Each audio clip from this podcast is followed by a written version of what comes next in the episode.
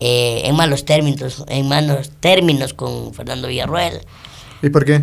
Por su mal manejo de grupo, porque al inicio éramos panas, después ya era jefe, y eso conmigo no va. ¿Eres labioso? Hasta cierto punto creo que sí. Pero ¿Qué- yo, no, escúchame, yo no puedo decir soy labioso, lo que tiene que decirte es una mujer Ah, o, mi pareja, por Y decir. ya le vamos a preguntar. ¿Es labioso? Santiago falleció. Yo lloré casi tres días. Yo recuerdo que ese día lloré desde que me lo dijo, subí el cerro, el cerro llorando, pedí permiso llorando, me cambié llorando, bajé llorando al aeropuerto, cogí el avión llorando. Mauri Garnica. Mauri Garnica. El podcast.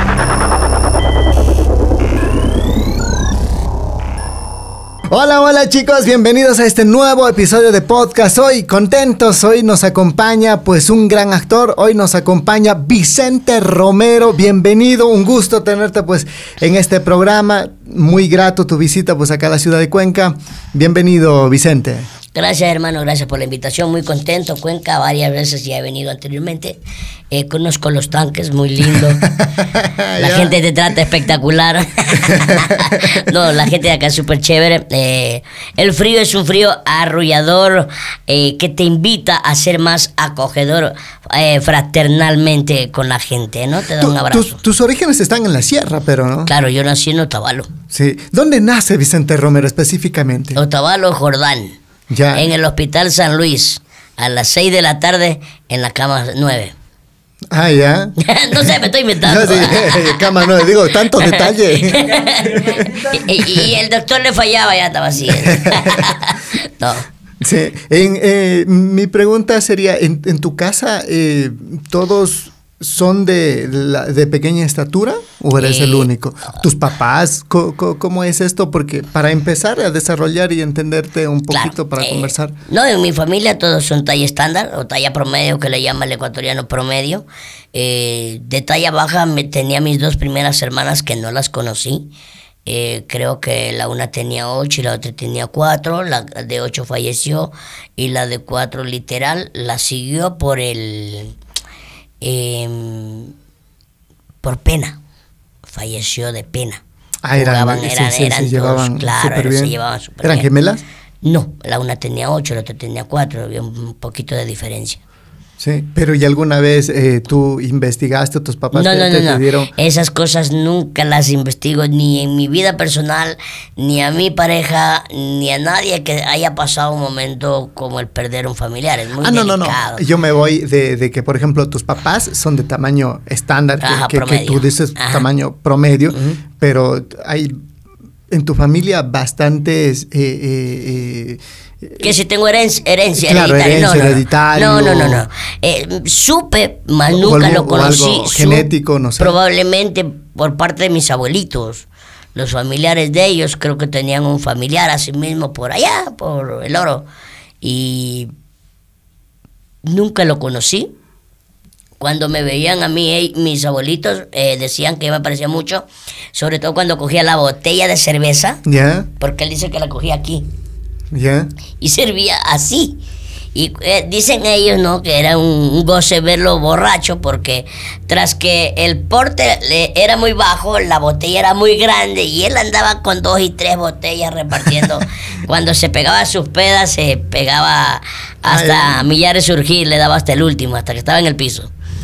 Y Ah, ahí dice que era chistoso verlo a él borracho con tantas cervezas o, o botellas de whisky o tragos fuertes así. Y picado y Claro, cosas así, claro. Pero por parte de mi mamá lo que su- se supo al final es que mi mamá tiene delicado el útero. Bueno, tenía porque ya no, ya no está engendrando hoy por hoy. Ya cerró la fábrica. Eh, tenía problemas del útero y le mandaron a unos medicamentos específicos allá en el campo que, o casualidad, le servían. Mi mamá tomaba, le salía a mis hermanos que tienen talla promedio. Mi mamá se olvidaba o tomaba retardadamente, por decirte, le tocaba una cada tres días. Ella tomaba dos cada seis, ocho días. salíamos Vicente Romero, salía Santiago Romero, la- mis dos hermanas creo que se llamaban Magdalenas. Porque, porque tenido un hermano también, Claro, ¿no? Que, tenía Romero, también eh, claro, el- talla baja. talla baja. O enanismo le dicen. Eh, está escrito, pero estamos peleando hoy por hoy en la ley nosotros que somos, bueno, no, te presento al, nuevo present- representante de la, de la selección de Talla Baja Ecuador y de la Fundación Talla Baja Ecuador también. Estamos tratando de pedir leyes que eh, ayuden a la mayor cantidad posible de personas de talla baja a nivel nacional porque la inclusión solo se habla de la boca para afuera y es muy bonito hablar y, y concordar y reírse, tener un amigo de, con discapacidad, pongámoslo en este caso, porque toda, toda la discapacidad creen que se unen a una sola, pues no, hay varias disciplinas de, discapacidad o varias condiciones de discapacidad las cuales no son las mismas, ni las mismas necesidades. Y, y tú lo, eh, tú, ¿cómo sería? Tu, tu problema de talla baja lo podrías decir como Claro, discapacidad. no, verás, claro, nosotros tenemos, eh, hay varias, hay casi 400 o 380 eh, condiciones de talla baja a nivel internacional. Todas son diferentes. Claro. Ah, hay- como ese- cien- claro, hay como 190 y algo en el Ecuador, de las cuales yo como presidente conozco tres. Y no porque me he puesto a leer, sino porque al diario conozco. Imagínate, eh, yo tengo larón, mi condición es larón, mi novia es acordoplastia, eh, mis compañeros es hiperacordoplastia, no hipo, hipo, hipoacordoplastia, que es un compañero que se llama Héctor, Héctor Simbaña. Ya. Eh, y imagínate, me faltan 158, 198, algo así. Claro, y, y Por como- conocer. claro y, y bueno, yo en esto estaba averiguando algo también, pero realmente es algo nuevo lo que tú me estás diciendo. ¿Y cuál es la diferencia entre una y otra? ¿Hay alguna cuestión ya de gravedad, alguna enfermedad que no les permite desarrollar, qué sé yo, vivir bastantes años, por ejemplo, y, y- cosas así? Eh, por lo medio, eh, por, por el promedio el ecuatoriano, hablemos del ecuatoriano, no somos sedentaristas. Y al nacer una persona de talla baja, cuando no ha podido tener su propia, su propio búsqueda de información de cómo, cómo llega una persona de talla baja, cuál es el tratamiento a seguir, cómo se cuida una persona de talla baja, cómo se lo envía a la escuela, cuáles son las cosas que se le debe decir al niño dentro de casa para que él salga a la sociedad desde temprana edad, porque si en temprana edad lo que nuestras familias hacen es no salgas.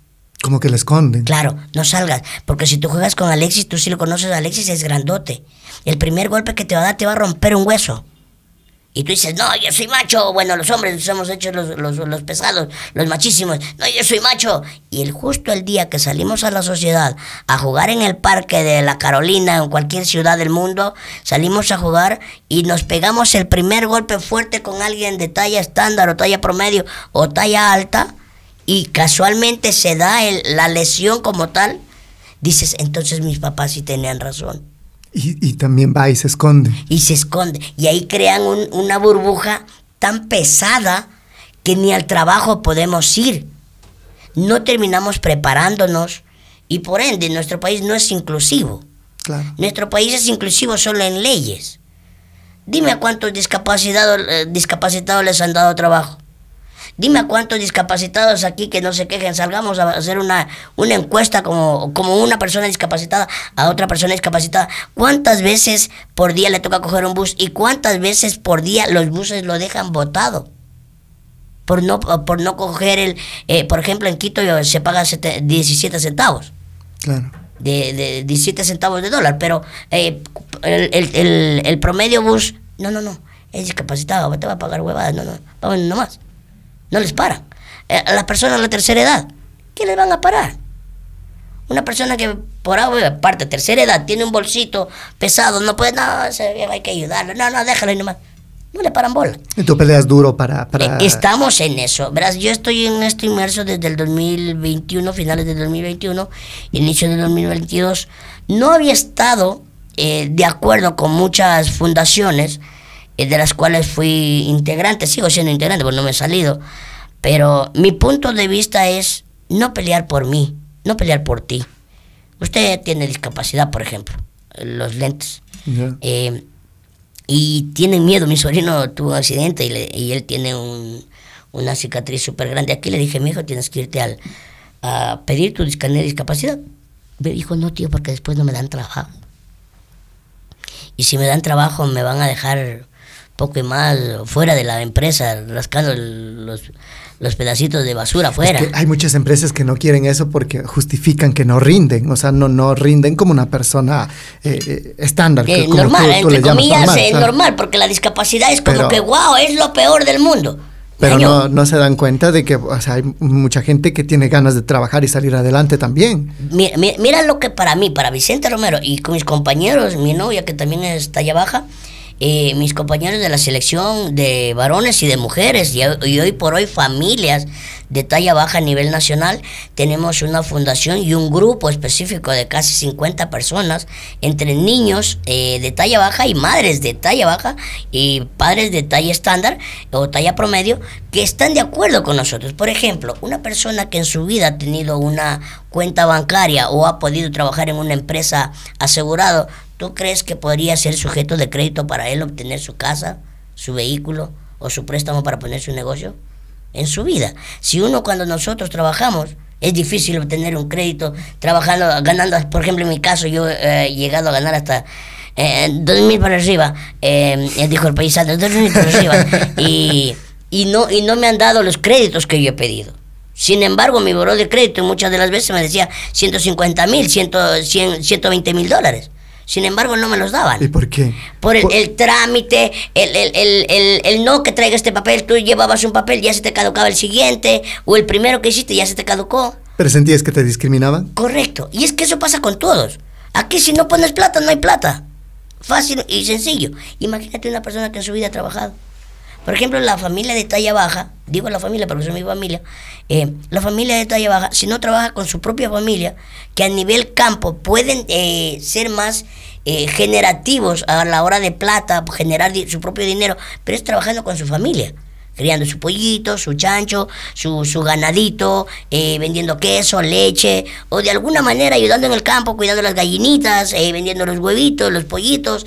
Eh, mis compañeros tienen unos tienen polleras familiares y en eso trabajan ellos, pero no están asegurados. Claro. Júralo, por ejemplo, un, un compañero antes de irnos a Perú tuvo un accidente.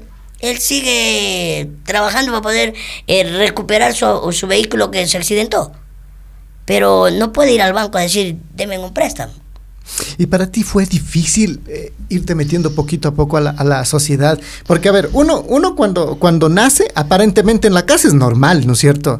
Eh, eh, yo con papá, mamá, ya uno normal, pero ya empieza a salir y, y se da cuenta de que tiene cierto discapacidad, dicho por ti mismo, cierto problema. ¿Cómo te, se te fue a ti difícil irte metiendo poco a poco en el mundo? Por ejemplo, en la escuela, que ha sido los años más difíciles, ¿no? Claro, porque en la escuela era, eh, desde, desde niño, cuando tú ya tienes un, grado de razonamiento, por ejemplo, yo me acuerdo un tema muy grave familiar, cuando yo era niño, mis papás y mi mamá tuvieron una pelea y en esa fecha, en esa pelea se separaron. Y yo pensaba en mi corta edad, teniendo cuatro años de edad, pensaba coger el camión que mi papá tenía y pasárselo por encima porque mi mamá era mi ídolo.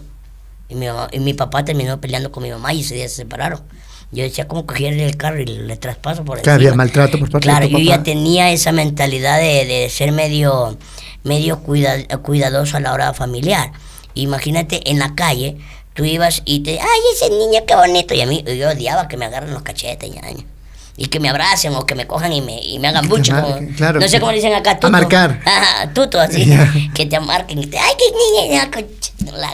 No, es horrible. Y en la escuela, por ejemplo, ay, el enano, ay, tarzán de, tarzán de bonsai, puta, las cosas cochinas que te decían.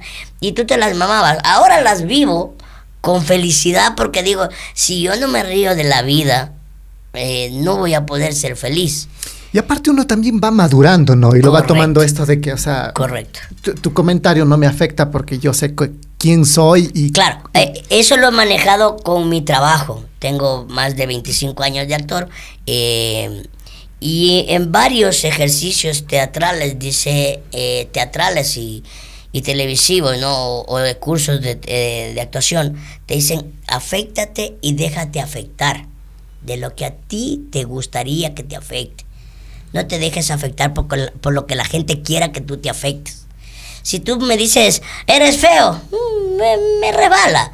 Pero en mi época de niño que me digas feo, yo me tiraba poco y más me metía al closet y después salía del closet llorando. ¿Y cómo eres en la escuela? ¿Eres peleón?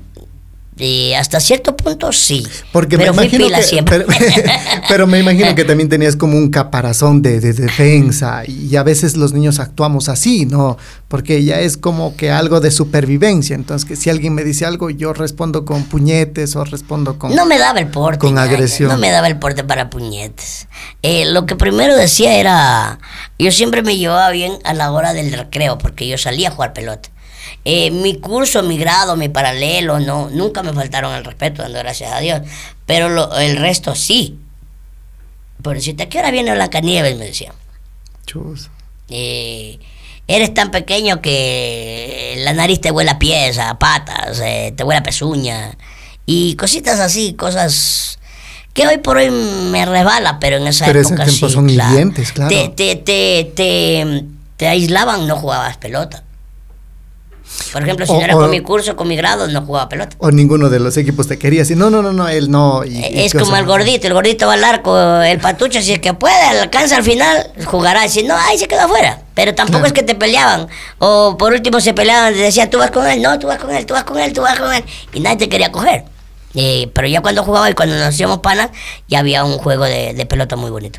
Ay, ay, a poco a poco iba, iba superando. Claro, por eso te digo, en mi curso, en mi grado, en mi paralelo, nunca tuve ese tipo de, de, de, de discriminación, pero en, en otros grados sí. Bueno, y ahí, o sea, me imagino ya con, con el ambiente y con la gente, mostrabas eh, rudeza, mostrabas como que no te importaba, pero me imagino que ya llegabas a casa y ya te sentías un poquito mal o a veces conversabas eso- esos, esos temas con tu mamá o con algún familiar de que sí, en verdad, o sea, te afectaba lo que te decían en la escuela y cosas así. Claro, sí, siempre, siempre, siempre. Mi mejor defensa fue mi mamá. No, decía mi hijo, no, tranquilo. Eh, tuve un papá muy grande que fue mi tío, eh, mi tío Luis, que lastimosamente falleció. Él siempre nos ayudaba con ropa. Psicológicamente él era, muy vivido, aparte de que él ya era preparado eh, en estudios y también él era taxista, era jefe, era gerente, y todo ese tipo de cosas, tenía más, más grado de preparación. Él me decía, mi hijo, no se deje afectar, te vaya para adelante, que la vida es única, te tiene que ser feliz. Y siempre me decían, ayuda a su mamá. Siempre me decían, ayuda a su mamá. Yo desde los 12 años empecé a trabajar. Y eso te quería preguntar. Y luego sales de, de la escuela, como quiera lo superaste. Y ahora el ámbito laboral, que es lo más difícil. ¿Y cómo empiezas a ayudar a tu mamá? Yo me yo tengo solo escuela de, de estudios. Yo mi cédula tengo bachillerato, pero porque hice un, un día le dije al del registro civil, ñaño, cámbiame eso que estoy terminando el colegio. Me dice, ¿en serio? Bachiller, pero no tengo bachiller, solo tengo escuela. No me engrandece, pero eh, me siento muy feliz porque desde los 12 años empecé a trabajar para ayudar a mi mamá. ¿Y en qué trabajabas? Al inicio en una vidriería. Eh, no, sé- no me preguntes qué hacía. Yo era un niño y me recuerdo que me pagaban, creo que era mil sucres. Mil sucres. Claro, yo estaba en, en sucre todavía. Mil sucres diarios. Eh, haz de cuenta que eran 7, 24, 36 dólares casi. Eh, 36 mil sucres. que iban a- 36,000 sucres, claro. Claro, más o menos. Al mes. Y yo le daba a mi mamá. Después fui a trabajar en la policía. Allá ganaba 300 mil sucres. ¿Y cómo entras a la policía? Y ese, porque, porque ese dato también, porque, a, ver, para entrar a la policía tú necesitas ciertos requisitos, ¿no? Y entre uno de ellos hay una talla, Claro. hay talla. Y, y- y mi pregunta, y, y te estaba revisando, o sea, ¿cómo entras a la policía? ¿O qué, qué, cómo, era el, cómo era el negocio? no, no era negocio, verás. Eh, nosotros jugamos, como te digo, desde pelado siempre me ha gustado el deporte. eh, pero en nuestro país somos sedentaristas. Eh, y nosotros jugamos de niños en el redondel de mi casa. El- mi casa era de este lado y de este lado era el redondel. Eh, viraba y aquí era la casa. Y la policía, un capitán García en esa época, llegaba y se paraba de este lado del redondel y nosotros jugábamos aquí. Y nosotros hacíamos chilena en el, en el asfalto. Ah, ven. Sí, claro, como buenos en, en ese, en este deporte. Bueno. Claro, como bueno, con mi hermano también, que para, para serte sincero, sí jugábamos más o menos cuando éramos niños. Ahora de viejo ya la barriga no te deja. Eh, Y con mi hermano jugamos bien y aparte mis compañeros no eran tan altos. Habían uno que el más alto iba al arco, por ejemplo. El gordito iba al arco. De ahí los que más movíamos la pelota íbamos en centro, delantero, eh, lateral, 5, 9, 10. Y ahí nos veía jugar él. Y un día nos dijo, ¿no les gustaría ir a la Policía Nacional? Digo, ¿cómo? Dice, no, que se vistan un día para la fiesta de la policía y poder llevarles y hacerles un regalito a ti y a tu hermano y lleven a su mamá. Y yo dijo, no, tengo que preguntarle a mi mamá. Porque yo estaba trabajando en la vidrería. ¿Cuántos años tenías ya? Trece, de haber sido. Trece, catorce. Claro, eso fue peladito, peladito. Y me- me- nos vistieron a los dos. Nos dieron uniforme, nos dieron eh, todo, todo, completito, como, como un policía. En esa época le llamaban mascotas de la policía. Después fuimos silicios uniformados. Pero eh, era como que un homenaje a la policía, como Ajá, que... por el día, por la Navidad, porque iban a entregarle los regalos a los niños y aparte querían que tengan un distintivo como Policía Nacional tras, eh, fuera de un policía de talla estándar, Ya, para que la complicidad haya de los niños con nosotros. claro. Que por decirte, tu hijo quiere, ya le gusta, qué sé yo, las matemáticas y tu papá es policía. Y ponte que tu papá era de grado mayor, puchica, el man quiere que sea policía obligado. Claro. Y si no querías, pues tú te decías, mira, pero mira el niño bien vestido, bien bonito, mira las botas, mi- mírale la pistola, mírale los zapatos, mira la bichunga, mira la corbata, qué lindo que se ve. ¿No te gustaría? Sí, bonito se ve. ¿No te gustaría? Sí. Desde ahí iba ganando adeptos para la policía, Para la su policía, propia gente, claro. claro. Muchos de- niños decían a mi edad, eh, yo quisiera ser policía para defender a mis, a mis familiares, que es el primer núcleo que te, que te llega a interesar desde niño, ¿no? Claro, y, y entonces te, te vas ese primer día, me imagino, ¿no? Y, y- Fuimos los dos. Ya, el- fueron los dos, y, y qué pasó? ¿Se quedaron? ¿Se, ¿Les dijeron trabajen acá? Claro, eso ya fue en una posterior invitación. Nos dijeron, ¿qué les parece si se quedan a trabajar acá? ¿Y de qué trabajas? ¿O cómo era? E- e- éramos silicios uniformados porque no teníamos un grado. ¿Qué, qué es un silicio? Eres un civil uniformado. ¿Ya? Por la, dado, dado, obviamente, eh, aceptado por la Policía Nacional. Porque esto salió de, esta petición salió desde el regimiento Quito. Con el coronel Segovia en esa época, que él después me hizo famoso, pero no, la gente ya no se acuerda. Eh, yo estuve con él en el estadio Atahualpa en varias, varios partidos de la selección nacional. En esa época con Aguinaga, llegó Argentina, eh, llegó Chile, yo estuve ahí con él. A mí me hicieron una super entrevista, casi como 45 canales a nivel mundial.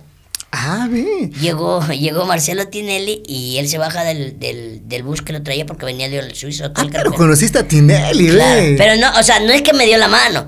Estaban todos contra él, como así como 45 canales. Y ¿cómo te va, Tinelli? ¿Cómo ves? ¿Qué, cómo, ¿Qué piensas de Argentina? Y dice, hoy vamos a ganar, porque venimos a hacer un juego bonito y la vamos a dar duro, porque somos los mejores. Pa, cuando pase, me tira a mí yo asustado así, y ¿qué hago? ¿Qué hago? Y mi coronel dice así, "Mm, que le dé, que hable. Está bien. Eh, digo, Ecuador va a ganar 2-0, pero como buen ecuatoriano, quiero que gane el fútbol, el buen fútbol. Y justo estaba Ceballos, estaba el Team del Gallo. Muchachos, vamos a ganar 2-0. Me fui, pero mi hermano me fui con un miedo, con una vergüenza. Dije, aquí me van a patear allá adentro por haber contestado eso. Porque supuestamente la policía no se puede dar. eh, Claro, están brindando seguridad, Claro, no, claro. no, no actúa a veces con el corazón y cosas Claro, así, no claro. puede dar ese tipo de pronósticos. Y yo dije, ay, me pegaron la del siglo. Pero no, no, dando gracias a Dios, no. Pero tú entonces estabas solo en desfiles, en actos Claro, así importantes de la policía, Eh, eh, claro, ¿te ibas ahí? Con mi hermano también, los dos. Pero los dos. Y no ibas así, por ejemplo, a cosas de la policía, labores policiales. Después, después. Pero que, luego, a ver, pasa eso, eh, te vas al estadio, todo chévere, y luego tenías ya una preparación especial, me imagino, Claro, para, claro, para qué sí. sé yo, manej- manejo de armas. Ma- ¿Manejabas armas o no? Sí, yo tenía una Glock, eh, pero de la policía, no era mía.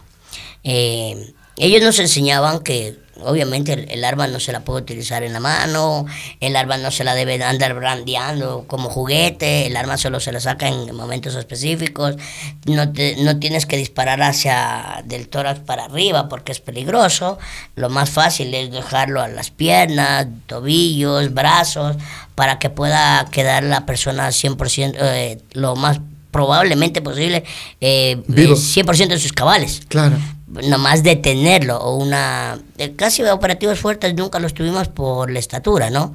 O sea, que nos hayan dicho, Vicente, anda, coge a cuatro delincuentes que están allá. No, pues era en, en con- conjunto con tres, cuatro compañeros más. Ah, pero o sea, si hacías operativos y claro, cosas desde así. lejos. Desde Oh, lejos. Claro, y, y con, con el apoyo o alguna cosa. Claro. ¿Y, y cómo eras tú de policía? ¿Eras eh, estricto? Sí, me gustaba. Por ejemplo, siempre decían que la policía cuando estaba haciendo en esa época, ¿no? Cuando estaba haciendo un, un operativo de rutina, porque era de rutina, pedir papeles es de rutina siempre, porque debemos tener una sociedad con papeles en mano, que, se, que esté consciente, que sepa que los papeles no son para tenerlos guardados en casa, que probablemente la original puedas tenerla en tu casa, pero debes cargar siempre una copia de matrícula, cédula, eh, papeleta de votación, todo, porque cualquier rato no sabes lo que te puede pasar. Y hoy por hoy nuestro país está peor que antes todavía. Claro. Imagínate si en esa época era corrupto, los políticos se pegaban entre ellos mismos, ahora que los ladrones están mandando en el país. Imagínate lo que te puede pasar en la calle eh, sin, andando sin documentos. Claro. Ahí, ahí nosotros pedíamos licencia y matrícula. Hacías controles. Claro, y una vez me encontré con un hermano de un, de un general ¿Ya? y me dijo, no, yo no le voy a dar papeles. Que me piden policía completa. Ahí se me cayó, No. ahí se me cayó el chiste encima. ¿Y qué pasó? Dije, no, tranquilo. Mi- le digo mi, mi, mi teniente, porque había un teniente. Yo, mi teniente, disculpe, pero quiero hablar con usted. Dime, el caballero me está faltando el respeto. Digo, dice que es hermano de un general. No, procede usted mismo. Lo llamó al hermano. Me, me, lo pasó a él. Pensó que el, el general me iba a retar o algo así. Y le dije, mi, mi general, espero que me entienda. Le digo, usted es un general, usted viste el uniforme y su hermano, porque es hermano suyo, quiere pasar por encima de mi uniforme. No, no haga de cuenta que soy Vicente Romero. De ta- en esa época no había talla baja, ¿no? No se decía la palabra como tal. Eh, soy una persona de baja estatura, le digo, y me está faltando el respeto. Pero el uniforme lo debe respetar porque usted lo lleva. Claro. Haga lo que usted quiera. Dijo, no, solo lo quiero tener ocho días. ¿Y lo, y lo tuviste ocho días? Sí. ¿Y qué te dijo? No, ¿Te pidió disculpas? el, el el- el- general me mandó a felicitar porque me dijo que no me casaba con nadie. Digo, pero que no debemos. Y el Pues- me quería dar plata. Ya, Después de que hizo el... Claro, después de la berrunchada que hizo, me quería dar plata. Dije, no. Hablé con mi teniente y mi teniente me dijo, no, hable, proceso usted mismo. Como policía siempre eras estricto. Claro. O, sí había por ahí a veces. no, no, no, no, no, no. Un policía orgulloso. ¿Y por qué saliste? No orgulloso, sino lo que no tiene pero- que ser. pero no te que ser. gustaba, te gustaba también. O sea, se nota que lo cuentas tan bien que, que te gustaba ser policía. Claro, pero no es que orgulloso de, de, de, de- de hacerte el daño. Por ejemplo, si tú me faltas el respeto hoy por hoy, también te puedo contestar igual. Claro, y, y no es necesario que vistas el uniforme Claro. para pedir respeto a una Claro, persona, claro. Correcto. Eso es lo que se está pidiendo hasta por ley. Claro. Por ejemplo, que de todos los, lo- los, eh, escritos, libros, eh, eh, periódicos, prensa nacional, radial escrita, ahora, ahora que está eh, la web pegando muchísimo, eh, que se saquen las palabras denigrantes hacia nosotros, por ejemplo, enano, eh, patuchito, ese tipo de, de, de apelativos que son muy groseros, pues... que- ¿Y cómo, y cómo le gusta que, o, o- o cómo te gustaría que, que denominen a tu, a tu discapacidad? Talla baja. Talla baja. Talla baja como tal, porque ni yo lo sé completos, cuántos son 198. No, solo conozco tres, imagínate, me faltan 100, eh, 195. Claro. No las tengo completas. Las voy a tener para la próxima que vuelva y ahí te las voy a presentar. Ah, claro. Si me invitas otra vez. no, no, cuando guste, cuando guste, Vicente. Oye, eh, ¿y por qué sales de la policía? Porque me hice payaso. ¿Ganabas más de payaso? 500 mil sucres. Y de la policía ganabas 300 mil. 300 mil ¿Y cómo te salió esa propuesta de payaso? Ahí O- fue, o- mi, o- ahí o- fue o mi de dónde- hermana. ¿O dónde sale eso de, de, de, de- de ser payaso? O sea, Verás, a- ahora fue a- al revés. A mí me buscaron en la policía porque eh, el capitán habló conmigo. Pero del circo lo encuentran a mi hermano primero. Iba donde mi tía y el circo estaba como a dos cuadras de la casa de mi tía. Dice, eh, lo encuentran al hombre lobo haciendo publicidad en el, en el, el vehículo. típico flyer. y- En, la- en el, en el carro, Ah, el típico carro de la propaganda, lo encuentran al man con la barba así. Y mi hermano se le acerca y el lobo era peruano. Y dice, "Ve, boludo, vení, vamos a trabajar. Y lo lleva al circo. Le presenta a mi mejor amigo hoy por hoy, Juan Carlos de Mera, super chuchín. Y a él le dicen, píntalo. Píntalo y queremos que salga esta noche. Voy a hablar con el dueño. Lo- le deja diciendo a, a mi mejor amigo en esa época y va a hablar con el dueño. El dueño le dice, sí, no hay problema. Y esa noche le, le, le- le explican una entrada de payaso y él la hace. A mi hermano le gusta tanto que me invita a mí. Digo, ñaño, pero estamos trabajando en la policía. Vamos, dice que acá hay más plata. Y como todo era para mi mamá, dije, vamos. ¿Te arrepientes de haber salido de la policía? No. Fue mejor. No me arrepiento, pero no me hubiera, o sea, sí pienso siempre qué hubiera pasado de mí si me hubiera quedado en la policía. ¿Hubiera sido mejor, crees tú? No sé. ¿Qué te, qué Porque que- me imagino, ¿no? En, en- cuando eres policía tienes más, eh, tienes seguro, tienes eh, beneficios de ley y un montón de cosas que a la larga sí sirven, ¿no? Pero no sabes, no sabes lo que pasa a la gente de la policía, mi hermano. Es grave. La policía también es grave. Los operativos, a veces se te encasquilla un arma en un operativo fuerte, en una balacera. O simplemente la, la tan llamada y famosa bala perdida. Claro. Estás dentro de un operativo, un compañero pegó contra la pared, saltó mal, está acostado, se acabó. Y no averiguan quién fue. ¿no? Algún delincuente enojado por tu uniforme, ah, te acuchilla, te pega un tiro en la calle. Y tu hermano te dice, vámonos al circo, a los Claro, dos. a los- ahí, ahí- no, para mí, pues mi hermano ya estaba. A él ya lo invitaron y ahí me dice, vamos, vamos. Y nos fuimos. Pero, ¿y qué? ¿Ya tenías algunos eh, dotes? Como tú dices, me hice payaso, pero ya eras gracioso. Es que cuando fuimos al circo nos, nos, nos enseñaron como tal. Ah, te enseñaron a actuar y todo. Claro, en- claro. Tu, tu número y Ah, todo. A mí de niño me gustó ser cantante. Yo hacía parodias, yo hacía sketch, las llamadas comparsas, yo bailaba, estaba en la baranda de guerra. No porque me, me gustaba llamar la atención, porque me nacía bailar, por ejemplo. ¿Te gusta bailar El mucho? cachiporrero, claro, me encantaba en esa época, me encanta cantar, hasta hoy Y canto. ahora sigues no es que ¿te canto gusta bailar? Claro. ¿Te gusta bailar perreo, por ejemplo? No, no, no, no, No, esa ¿qué cochinada, no, no, no, no, no. Esa cochinada, yo ya tengo 41 años. A ti te debe gustar eso, a mí no. No, ¿Eh? también pregunto nada más, o sea, uno nunca sabe, cada uno tiene sus gustos. Por eso le digo, no, no, nunca me gustó. Bueno, ¿Pero qué, eh, qué género te gusta antes de, de volver al tema? ¿Qué género te gusta bailar? eh, cualquier tipo de género que no sea muy grosero, muy tirado sexualmente hablando fuerte, ¿no? Ya. El contra la pared, esas No, movidas, no, no. Pero sí, pues una salsita, un merengue, esas cosas. Claro, Ah, ya. puchica, obvio. Bueno, y entonces- Le das la vueltita, tú, ta, ta, eso sí es lindo. Ah, ya, ve. Imagínate una pelada me contra la pared, se agacha, se- me pone la nalga acá, no pega, no, ya, no, no. No, so- eh, eh, para eso estamos, ¿no? Para preguntar ¿quién, es Vicente Romero. Eh, entonces, o sea, te, te vas al circo y te enseñan a actuar. Claro. a ti, como te gustaba esto, pegó bien. Te fuiste. Claro. Me imagino que ya conocías algunos países con, con- con esto del circo también. Claro, nos fuimos a Venezuela, a Colombia. Eh, me quedé en Colombia porque me quedé con un pan allá, viviendo allá, trabajando allá. Y cuando regreso, me invitan a trabajar con mi mejor amigo nuevamente, acá en Ecuador. Pero antes de meternos allá, ¿qué tal es trabajar en un circo? Es bacano. Es chévere. Es bacano. Porque yo, le, yo lo veo y, y digo, imagínate, o sea, todo el mundo tiene que dormir ahí, a veces en el carro, eh, Claro. eh, eh, todos ahí. eh, Pero no es todos ahí. Por ejemplo, Me imagino, por eso te pues, pregunto, Te voy a explicar. Por ejemplo, tú tienes tu cuarto, tu estudio. Tú duermes en tu cuarto, tu estudio, en caso de que te votara tu mujer de tu, de tu cuarto, ¿no? Ya. Tú duermes en el estudio. O tu familia, algún rato, algún, algún inconveniente grave, te pegas unas tres dormiditas en el... Algún rato te tiras un colchón y te acuestas tranquilo. Pero acá tenemos ya nuestras camas, por ejemplo, hay los furgones o los camper que le llaman, los, los coches casa.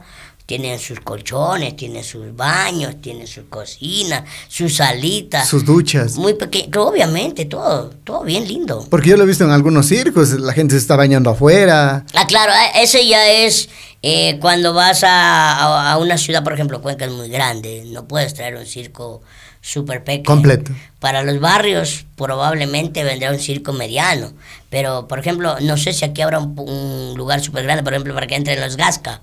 Sí, han venido los Gasca. Ya, pero si has visto la magnitud que tienen los Claro. Gasca, eso no hay todavía en Ecuador. de ecuatorianamente habrán unos tres a cuatro circos representativos que tengan la infraestructura como tal, pero el espectáculo todavía les falta. Ah, ve, eso, eso, eso, eso no, Es no- que no- quedamos mal como empresarios, ñaño. Claro. Ahí nos hacen la jugada, pues. Nos contratan, te dicen, te vamos a dar 500 dólares por semana. Trabajas una semana, te pagan la segunda semana, te dan 300, 400. te están Saca abonando. cuenta, te de- queda debiendo 100. La tercera semana te pagan 300, ya van 300 más en contra. La segunda, la tercera, la tercera semana te pagan 150, ya vas 350 más en contra. Son 650 y nunca terminan de emparejarse con las deudas. Y el, el circo para el cual tú trabajabas era de Lima. Bueno, no, ecuatoriano. ¿Ecuatoriano? el- el- Ecuatoriano. con el que saliste a, a- Con el que salí de Ecuador, ecuatoriano. Ya, pero era grande. Claro, ese circo se llamaba el Royal Dunbar. Ah, sí, sí, sí, se, sí. Le, se, se, se, se le escuchado. Pues ese circo, el, el, verdadero circo se hundió en el mar hace muchos años y mi tocayo lo, lo sacó nuevamente, Wilson Delgado, acá en Ecuador con, la, con el nombre de Royal Dunbar. ¿Y qué hacías ahí? Yo era payaso salías con, con, tus numeritos. Ah, con, ah, eh. con, con comedia, o sea, comedia chévere. Actuabas. Comedia representativa, trabajaba con los niños eh, delicado trabajar con niños, te cuento, pero me gustaba. Porque es delicado trabajar con niños. Porque el niño es más hiperactivo, el niño se la sabe todo. Claro. El, el adulto tú le dices, párate aquí, y el man. Se, se achola. Pero el niño tú le dices, párate aquí, y empieza. Le agarra la nariz al payaso, te coge las nalgas. Sí, te, te pisan los zapatos, Yeah. te patean los zapatos, te jalan el pelo. Yo, yo, yo no utilizaba peluca, yo Yeah. utilizaba mi pelo normal, mi pelo hasta, acá. Era largo, hacía- sí, sí, sí, Yo me sí. hacía un moño, pa, me jalaban, pa. Eran tremendos los bebés. Y la gente se gozaba y ustedes, Claro. claro. Y nos, pero de verdad te dolía. Era en serio. Y entonces regresas a Ecuador, dices nuevamente, y, que, y que- que te encuentras con tu, con tu amigo. Sí, En- con mi mejor amigo Juan Carlos de Mera. Y Pero, eh, los dos regresan a Ecuador. él regresó primero. Ya. Él ya estaba un año acá. Ya estaba trabajando muy bien y me dice, ven a trabajar acá conmigo. Digo, ya de una. Y justo eh, fuimos a Hoyo. ¿Y, y de, y de qué, perdón? El payaso. en el Payaso también, circo en el también. mismo- en el mismo circo. Eh, poco a poco, mi mejor amigo se creó un circo y trabajamos juntos, pero te quería dar mi, mi salto del circo a la televisión, que llego a Babahoyo y el, eh, eh, uno de los hermanos Granda Vega me dice, quiero que trabajes conmigo para la temporada de Guayaquil, para octubre. Digo, no puedo. Estoy trabajando con Chuchín y el capitán, que me, me pagan bien. No, dice, te vamos a pagar 500 dólares semanales. Ah, bueno. No, 500 dólares mensuales. Digo, no, no es por la plata, es por la fidelidad que le tengo al capitán. Déjeme hablar con él. Dice ya, pero vas a trabajar con el hombre más grande del mundo, con Margarito, que era peruano, eh, mi panita que ya falleció. Y digo, no, la verdad que déjeme hablar. Hablé con mi mejor amigo, le digo, y con el dueño del circo, no con los payasos, como el, el dicho. y le digo, Yeah. ¿sabe qué? Le digo, me están pagando tanto. Y yo, yo creo que usted, en esa época creo que yo ganaba 30 dólares semanales. Cuando yo vine, te estoy hablando del 2000, 2000 más o menos. 99, 2000 por ahí. Le digo, ¿sabes qué? Yo no, no quiero irme. Me dice, no, no puedo. Y yo, ¿sabes cuánto le pedía de aumento? 20 dólares. No Era- quería pagar. eran tanto. 50 dólares semanales. Y no quiso. Dije, bueno, entonces me voy. Te fuiste con Margarita. Sí. Y ahí salté a la fama. Pero ahí ya te separaste de tu hermano. Claro, mi hermano, Se quedó en el circo claro. en el anterior. No, con mi mejor amigo. Un- una cosa es mi hermano, otra cosa es mi mejor amigo. Mi hermano trabajaba aparte en otro circo. Allá. Claro. Yo cuando me fui a Colombia, él ya se había quedado en Ecuador. No lo dejó mi mamá salir del país. Ah. Yo era el más rebelde. Yo era el más rebelde. ¿Se- ¿Saliste peleando con tu mamá? No, no, porque me dio permiso todo, con papeles y todo, porque no podía cruzar. Y me dio permiso al dueño del circo, que era Wilson Delgado, y a la esposa. Eh, firmaron los tres. Yo le dije, mamá, ya usted le va a mandar mi sueldo líquido. Yo solo unos chocolatitos que vendía así, sacaba un platal allá, hermano, platal. Sí. Bueno. Sí, y me gustó porque conocía ciudades, conocía gente nueva, trabajabas en lugares que yo puedo asegurar lo que caminando normalmente, eh, teniendo plata no los conoces, no viajas. Por ejemplo, mucha gente conoce que vive en Ecuador, pero no conoce Ecuador. Claro. Sabe que, cono- que vive en Ecuador, que su país es Ecuador, pero no conoce Esmeraldas, no conoce el Puyo, no conoce lugares Zamora. lindos por ahí, claro. no conoce Loja, no conoce Ambato, eh, Tungurahua, Baños, hermoso. Mi país es hermoso. Y de Las ahí, playas, y de ahí cuando te empiezas, ya eh, te, te hacen la propuesta para televisión, entonces. claro. Ahí Margarito va a hacer publicidad para el circo y le dicen, ¿con quién trabajas? Dice, con Vicente Romero. Entonces eh, empiezas a trabajar con, est- estabas en el circo con Margarito, Ajá. Ya, y, y- De ahí lo llevan a hacer publicidad para el circo. ya, Y él grabó con Fernando Villarruel un sketch de ni en directo. Y gustó tanto que le preguntaron con quién trabajaba. Le dijeron con Vicente Romero. Él, él me decía chato. Un chato de esta estatura. Un chato de esta estatura. Ah, claro, es que Margarito sí era, alto. claro, Papi, si en el oro verde tuvieron que ponerle tres camas. en No serio. entraba. Y, la esposa era bajita. tamaño estándar, promedio. Menos. Menos de la... Era, bueno, no era talla baja exacto, pero sí era, para, bueno, para el man hasta yo era una cucaracha al lado de él, pues hermano. Yo era del porte de zapatos casi. El man era altote. El man era alto, to, to, to, to. tenía un 2, 2.18, 2.20 por ahí. Ya. ¿Y qué, qué, qué, qué- qué tal era trabajar con él? Bacano, bacano. No, yo sí. Muchas sonrisas también en el circo, me imagino, porque Claro, el y- grande. Y los errores son más bacanos, son más bacanos. Claro. Cuando ensayábamos con él, por ejemplo, yo supuestamente iba a jugar básquet. ¿Ya? Y el man a veces, eh, entre comillas, se hacía el que él era el aro. Yo le pegaba aquí, pero tratando, yo nunca he jugado básquet. ¿Ya? Y a ese le daba en los testículos. Era cosa En la así. nariz. En la nariz, le daba por la cara. Era, nunca jugué, o sea, nunca, nunca jugué básquet. Y a veces sí lo lesionaba sin querer queriendo, dijo el chavo. Ah, ya. Sí. ¿Y qué pasó con él? ¿Falleció, me dices? Sí, sí, sí. ¿Reciente? Un año atrás casi. Ah, ve. Pero me imagino que él también tenía algún problema, ¿no? Alguna discapacidad con su talla. Claro, claro. Incluso eso, Son las glándulas de ni sé dónde. claro que también Sí. afecta. Algo parecido a lo de ustedes, solo que a la inversa. Claro, por ejemplo, hay un niño que también falleció recientemente por quererlo operar de del corazón, creo que fue, en Santo Domingo y falleció, ¿no, mi amor? Y falleció también. Lo que pasa es que no es lo mismo venir y, y ser un, un buen cirujano que saber la enfermedad como tal. No hay especialistas en nuestro país. Y para la talla baja, mucho menos. Si habrán tres ecuatorianos que sepan lo que es talla baja con libros, pelos y señales, paso, paso raspando. Pero cinco completos no los hay. Es complicado. Claro. Y entonces te separas de Margarito. ¿Te pusiste triste? No, es, que es, eh, ya, ya es un- el, el tema, el tema es más delicado y, y- y- Claro. y- y- y digno también de investigación. Entonces, por ejemplo, habrá gente que, que incluso, por ejemplo, en redes sociales dirá, no, es que sí hay, sí, pero como dices tú, hay contados. Tal vez Claro. la gente que nos está viendo, tal vez sí lo conozcan, pero yo no los conozco. No creo que los conozcan, te cuento. Mira, mira, nosotros, y te lo digo en general, no, no solo por mí, pero cada que voy a un médico, te chequea, te saca sangre, te, te dice la orina, las heces, te mandan al laboratorio, te traen los resultados. Dice, ¿y ahora cómo te medico? ¿Como niño, como adulto?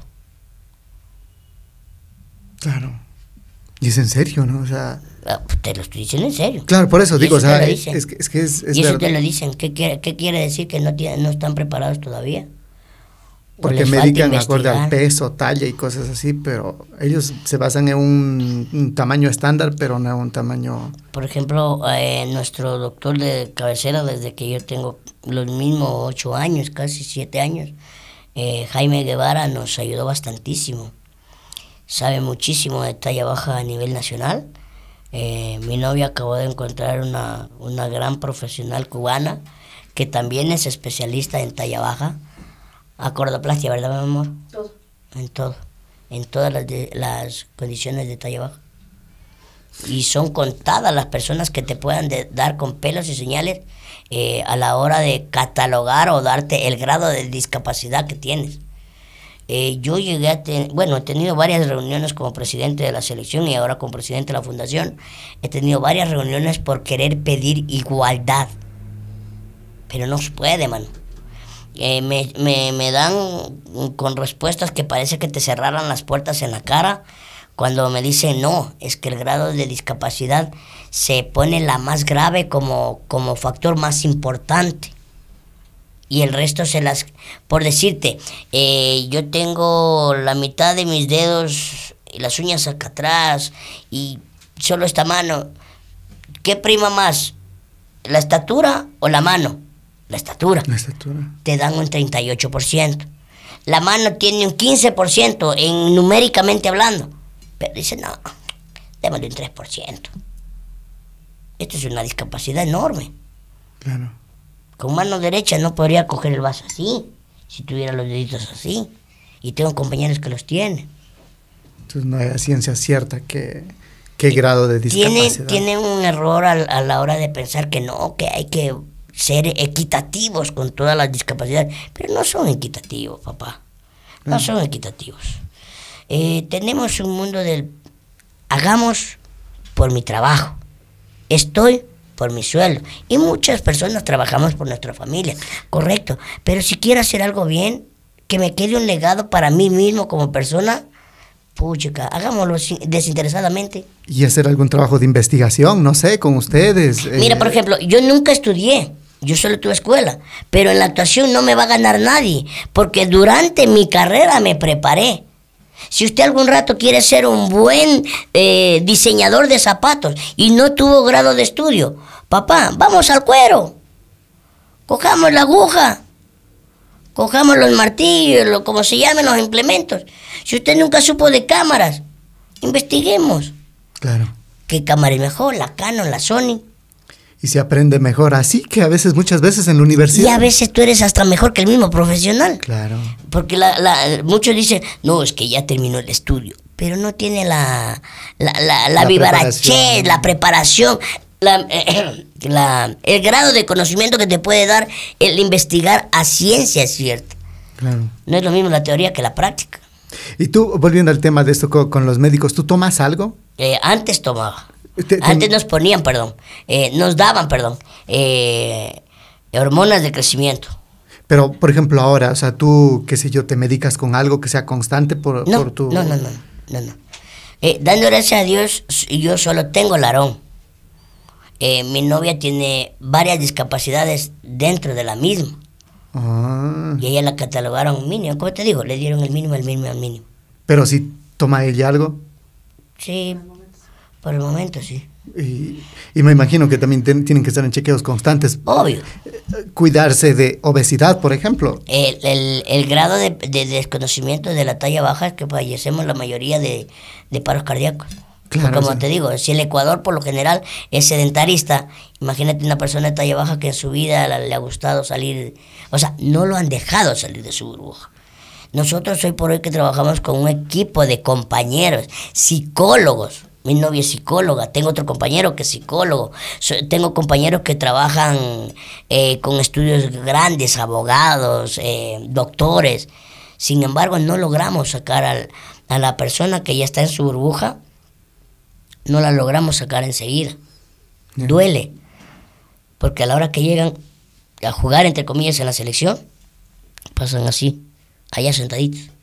Ven a entrenar, ya voy. Pero es como que les obligan. Ah, no, y les digo, no chicos, aquí hagan lo que ustedes quieran. Pero en lo que, en lo que les conlleva, en lo que quiere decir deporte. Claro. No vamos a permitir que vengas a estar chupando, en relajos, agarrando las nalgas compañeros. No, no, no, no. Pero como todo, o sea, si tú quieres ser deportista, tienes que meterte lleno, de sea de la estatura no salen, que sea. Pero claro. es que no salen de, de la burbuja que nos creó nuestra familia como ya te lo contaba antes. Claro. El cuidado. Y mira ahora, después sale la familia súper protectora, que tú sabes que en una selección, en un equipo o en un grupo, cual fuere, si recién te estás integrando, pues te vas soltando y poco a poco vas aprendiendo lo que tienes que hacer. Pero si no te sueltas, no te puedo dejar con, con los tigres, entre comillas, del grupo, porque sé que te van a dañar. Claro. Y los voy a cuidar hasta el último, hasta que vea que se suelte.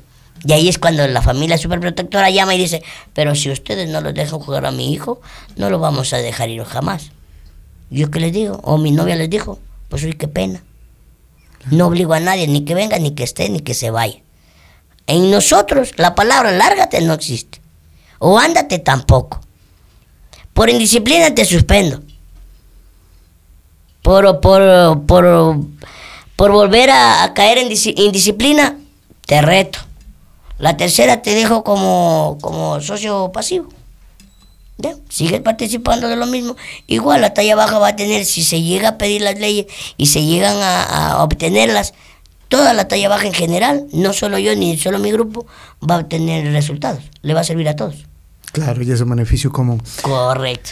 Bueno, y entonces, volviendo al tema de la televisión, entraste, eh, dejas a Margarito. No, primero me llama el, el eh, Fernando, le, le pregunta a Margarito que con quién trabaja. De ahí me llaman a mí. O sea, Fernando manda a averiguar quién soy yo. Y el dueño del circo dice, ¿quieres ir al circo? ¿Quieres ir a la televisión? Digo, no. ¿Y a qué? yo, era, yo era vago. Ay, quiero dormir. no, dice, ¿para qué hagas publicidad? Ahí sí me interesa. Porque si mal entraba, yo tenía unos chocolates también en el Ecuador que vendía y me resultaba. Claro. Si el circo se llena, puedo vender tres, tres funditas de chocolate. Si el circo no se llena, venderé 50, 30 chocolatitos y no me sirve. Digo, claro, ¿dónde? En TC. Ah, no, pues ¿En dónde? Ni en vivo ni en directo. Yo me acuerdo que en el 98 era lo máximo. Claro. Yo cuando estaba en Colombia yo los miraba y era lo máximo. Yo me reía, literal, me hacía de la risa. Y a mí me encantaba, decía, voy a conocer a David Reynoso, Flor María Palomec, Galo Recalde. Y me fui corriendo. Acepto. Llego allá y no los encontré. ¿Y qué pasó? ¿Hiciste tu publicidad? Claro, ¿Hiciste tu...? tu- trabajé con Fernando Villarruel, Sofía Caiche, María Mercedes Pacheco, Jorge León, muchos compañeros que después tuvimos el desagrado de salirnos retados por el canal, eh, en malos términos, en malos términos con Fernando Villarruel, ¿Y por qué? por su mal manejo de grupo, porque al inicio éramos panas, después ya era jefe, y eso conmigo no va. Y muchos se salieron por Ah, el te- mismo tema, Ah, el problema es Fernando. que no sabrías. No, no, yo no sabía. no sabía. ¿Qué, Sí. O sea, ¿qué sería? ¿La personalidad? como te digo, yo fui, yo creo que para mí era mi mejor amigo, conociéndolo después. Me invitó hasta a ir a, Chile, porque sus papás eran chilenos. Él tenía la nacionalidad.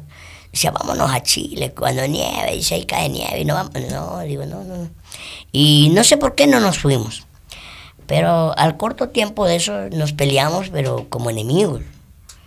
Eh, y a muchos compañeros dentro de, las grabaciones decía brutos, eh, no sirven, tienen popó en la cabeza, Ay, ¿en serio? eres demasiado como la... mm, no sirves para nada, qué pena por tu familia, tus hijos deberían aborrecerte. Muchos compañeros los trataba feo. Y para mí no, no va, no va con eso para nadie. La primera vez yo salí en defensa de todos. Y el, que, el único que se fue fui yo. Sabes a defenderlo y Sí. te vas tú. Sí, yo salí a defenderlo y yo, yo, terminé, yo terminé mal con él. Yo, tuve, yo sí se las dije de frente. Yo se las canté de frente. Yo lo- tuvimos eh, introperios muy fuertes, unos grados de groserías muy fuertes. ¿Se te acabó la carrera para ti cuando saliste de... con- No se me acabó, la- no se me acabó, perdón, no se me acabó, no se me acabó la carrera porque eh, nadie lo supo. Nunca lo di a, la cámara. Hoy lo doy porque ya creo que tengo mi vida laboral súper súper en un top muy bueno, nunca en mi juventud, ni en, mi, ni mis 15, ni en mis 12, ni en mis 10, ni en mis 18 años de, de trayectoria tuve problemas eh, para cámara, o sea, para la bulla, para el programas vagos como de boca en boca, ahora los hackers creo que se llaman. nunca tuve chance para darles para ellos, siempre mi vida... Mi vida laboral era laboral, mi vida privada era privada. O sea, tú, tú tuviste ese roce y y a qué te dedicaste. ¿Te fuiste Me fui con mi mejor amigo al circo otra vez. Ah, Ahí creamos el circo de mi mejor amigo, que ahora tiene un circo súper grande, muy bonito. Ah, ve. Ujú. Ahí la- nos ayudamos mutuamente. Pero ya nunca más volviste a televisión. Claro, después fui a Vivos. Ah, ve. Pero... ¿No sabe quién soy yo? Sí, sí. No, es que me, me estás contando, me estás contando. Poco a poco. eh, claro, y, y por eso digo, yo pensé que esa era ya la segunda parte. No, no, de ahí fui a... Y te llama David Reynoso entonces. No, fue por Vicente Sichos, mi contador. Ya. Él me dice, oiga, tocallito, dice, ¿usted qué anda haciendo? Digo, trabajando con mi amigo. Necesito que me ayude con esta factura, tocallito, págueme esto, págueme esto. Necesito que me haga estas declaraciones. Ah, y mándeme un contrato por cinco años. ¿Qué va a hacer? Digo, no, con mi mejor amigo vamos a trabajar en el circo. ¿Y cuánto vas a ganar al circo? Dice. Digo, sí, tranquilo, lo que gane yo, ese es mi problema. Y me fui. Yo me fui a ganar en un circo pequeño que era de mi mejor amigo el 20%. Haz de cuenta que de, 20% de, de la taquilla. de la taquilla bruta. Haz de cuenta que entraba 500. ¿Cuánto me tocaba a mí? A ver. Eh, como 100 dólares más o menos. Claro. Ya, más. Yo, diarios, ñaño, tranquilo. Yo tenía mi camper, tenía en esa, en esa época mi pareja, vivía tranquilo. Mi pareja tenía su sueldo, tenía su venta, yo tenía mi venta. Bonito.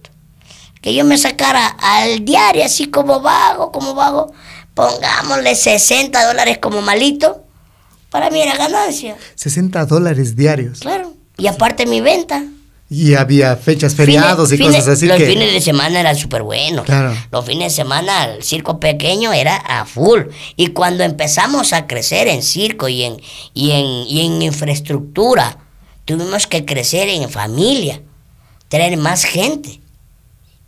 Y yo siempre le decía a mi mejor amigo, la, la que mejor tiene que ser pagado es el chico que me levante el circo. A nosotros no nos pagues bien.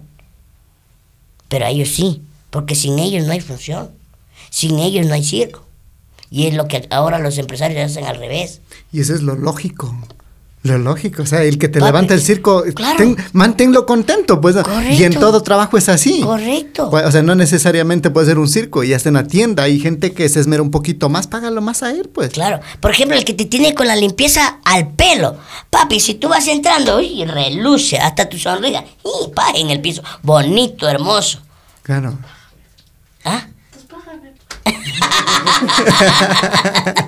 Ya me amor, ya vamos a hablar de eso. o sea, sí me entiendes. Desde siempre y hasta siempre, siempre pensé en la gente. Te iba muy bien en el circo. Sí, sí, sí, súper bien. Sí. Después imagínate que trabajamos con una compañía de helados. Y vendíamos helados dentro del circo.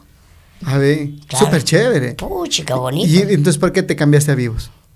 Porque mi tocayo me dijo, ¿quieren hablar contigo? Le dije a mi esposa en esa época, dije, ¿será? Dice, anda a ver qué te ofrece. La típica, ¿no? Ah, anda a anda a ver qué tal, anda a ver qué pasa. Han de escuchar y ya está regresando con el contrato. Y bueno, literal así fue porque fui, hablé con David, Toledo, Flor María, eh, el esposo de Flor que no me cae bien, nunca me cayó bien ni me caerá bien. eh, y digo, "Eh, ¿qué tal? ¿Cómo están? Chévere. Sí, oye, ¿cómo estás? Qué, qué pena que te fuiste donde Fernando. Hubiera venido acá, hubiera pegado de ley, dice. Pero si quieres, quédate hoy, dice. Vamos a grabar ahorita. ¿Qué trajiste? Digo, nada. Pero el que traiga ropa, a mí me dijeron que venía a hablar. No, no, no, ven, dice. Dale, busca una ropa. No hay nada para él. Pásale una camisilla. Me pusieron una camisilla, me amarré el pelo para atrás. Y hacer de bravo. Hacer de bravo, como bravo siempre se fui. Vamos. Para nada me tocó actuar. Les gustó y desde ese día me quedé. Pero los fines de semana regresaba de mi mejor amigo a trabajar. En el circo. Claro. Claro, porque era como, como tu negocio, ¿no? Claro, era, era mi, mi fuerte, pues. Yo en Claro. esa época me acuerdo que ganaba como 25 dólares por sketch. Yo grababa, al inicio grababa uno, dos semanal. Ya dije, verá, a mí no me sirve venir así poco a poco. Pero es poco, 25 dólares. Pero yo ganaba mi soldazo en el circo, pues Claro. No, no, pero digo, o sea, para, para un actor de televisión es poco. Pero eso pagan hasta hoy, mijo. ¿En serio? Con razón estoy haciendo podcast.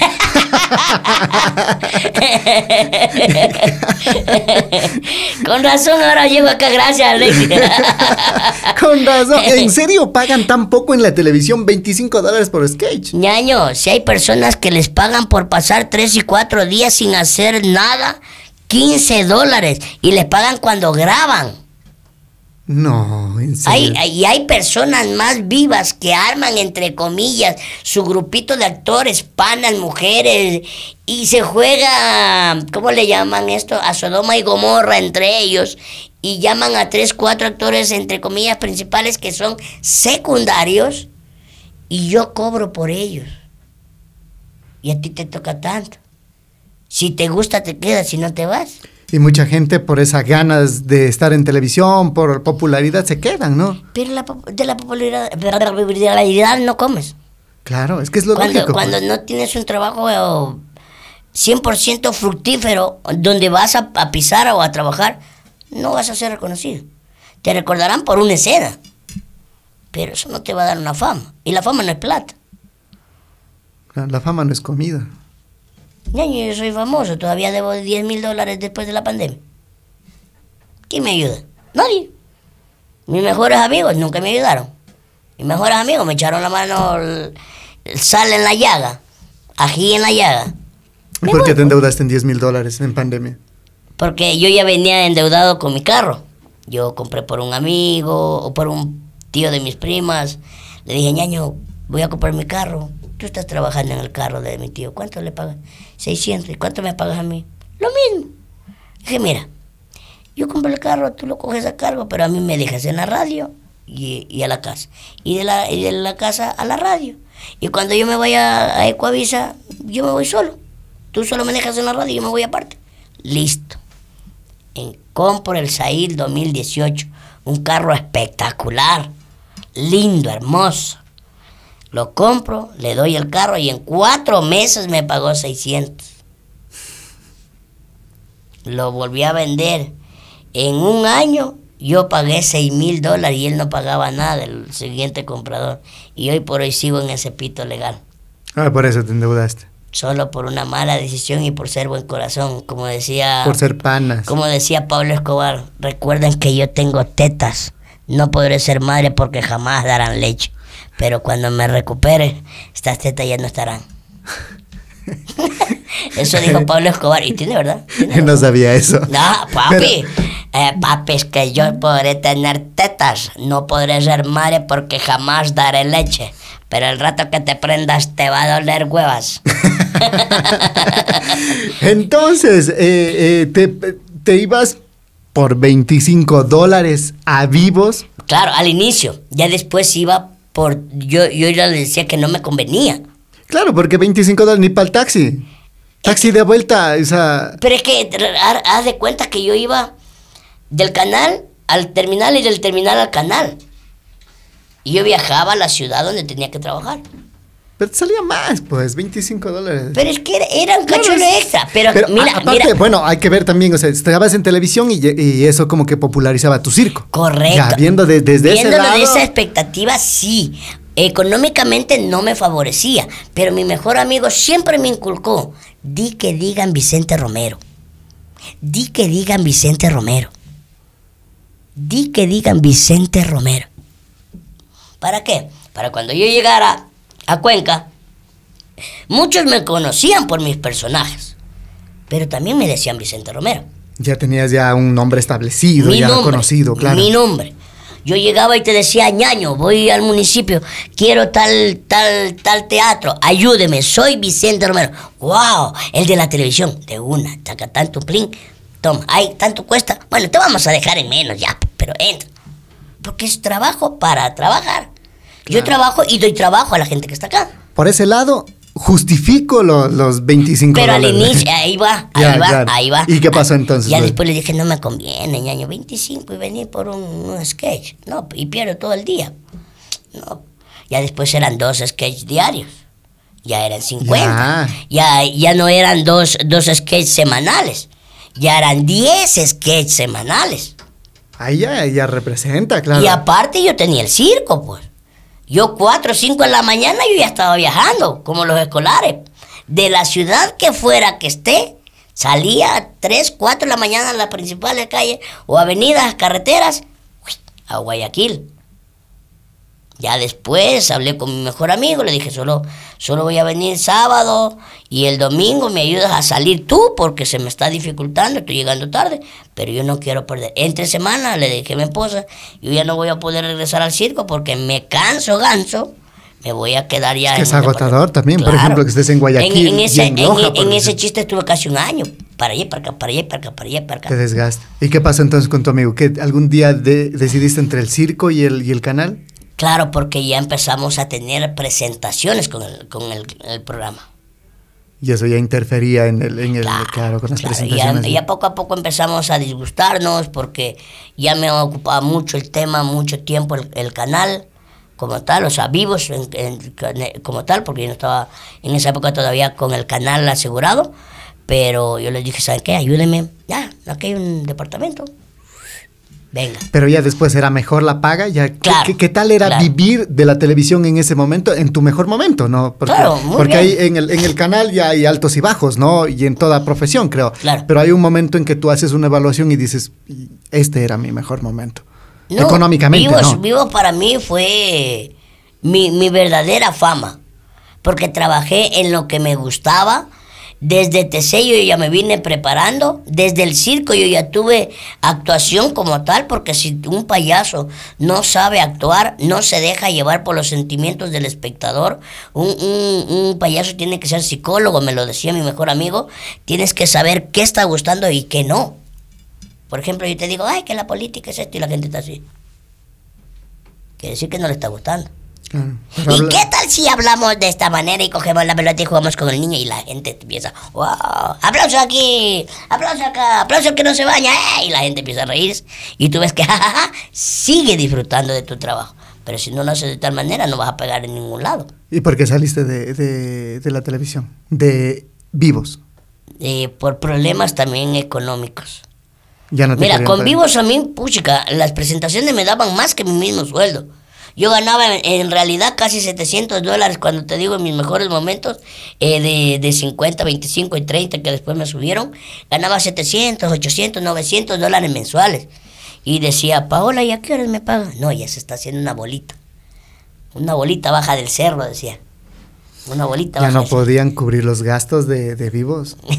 sí, pero demoraban en pagar. Demoraban en pagar.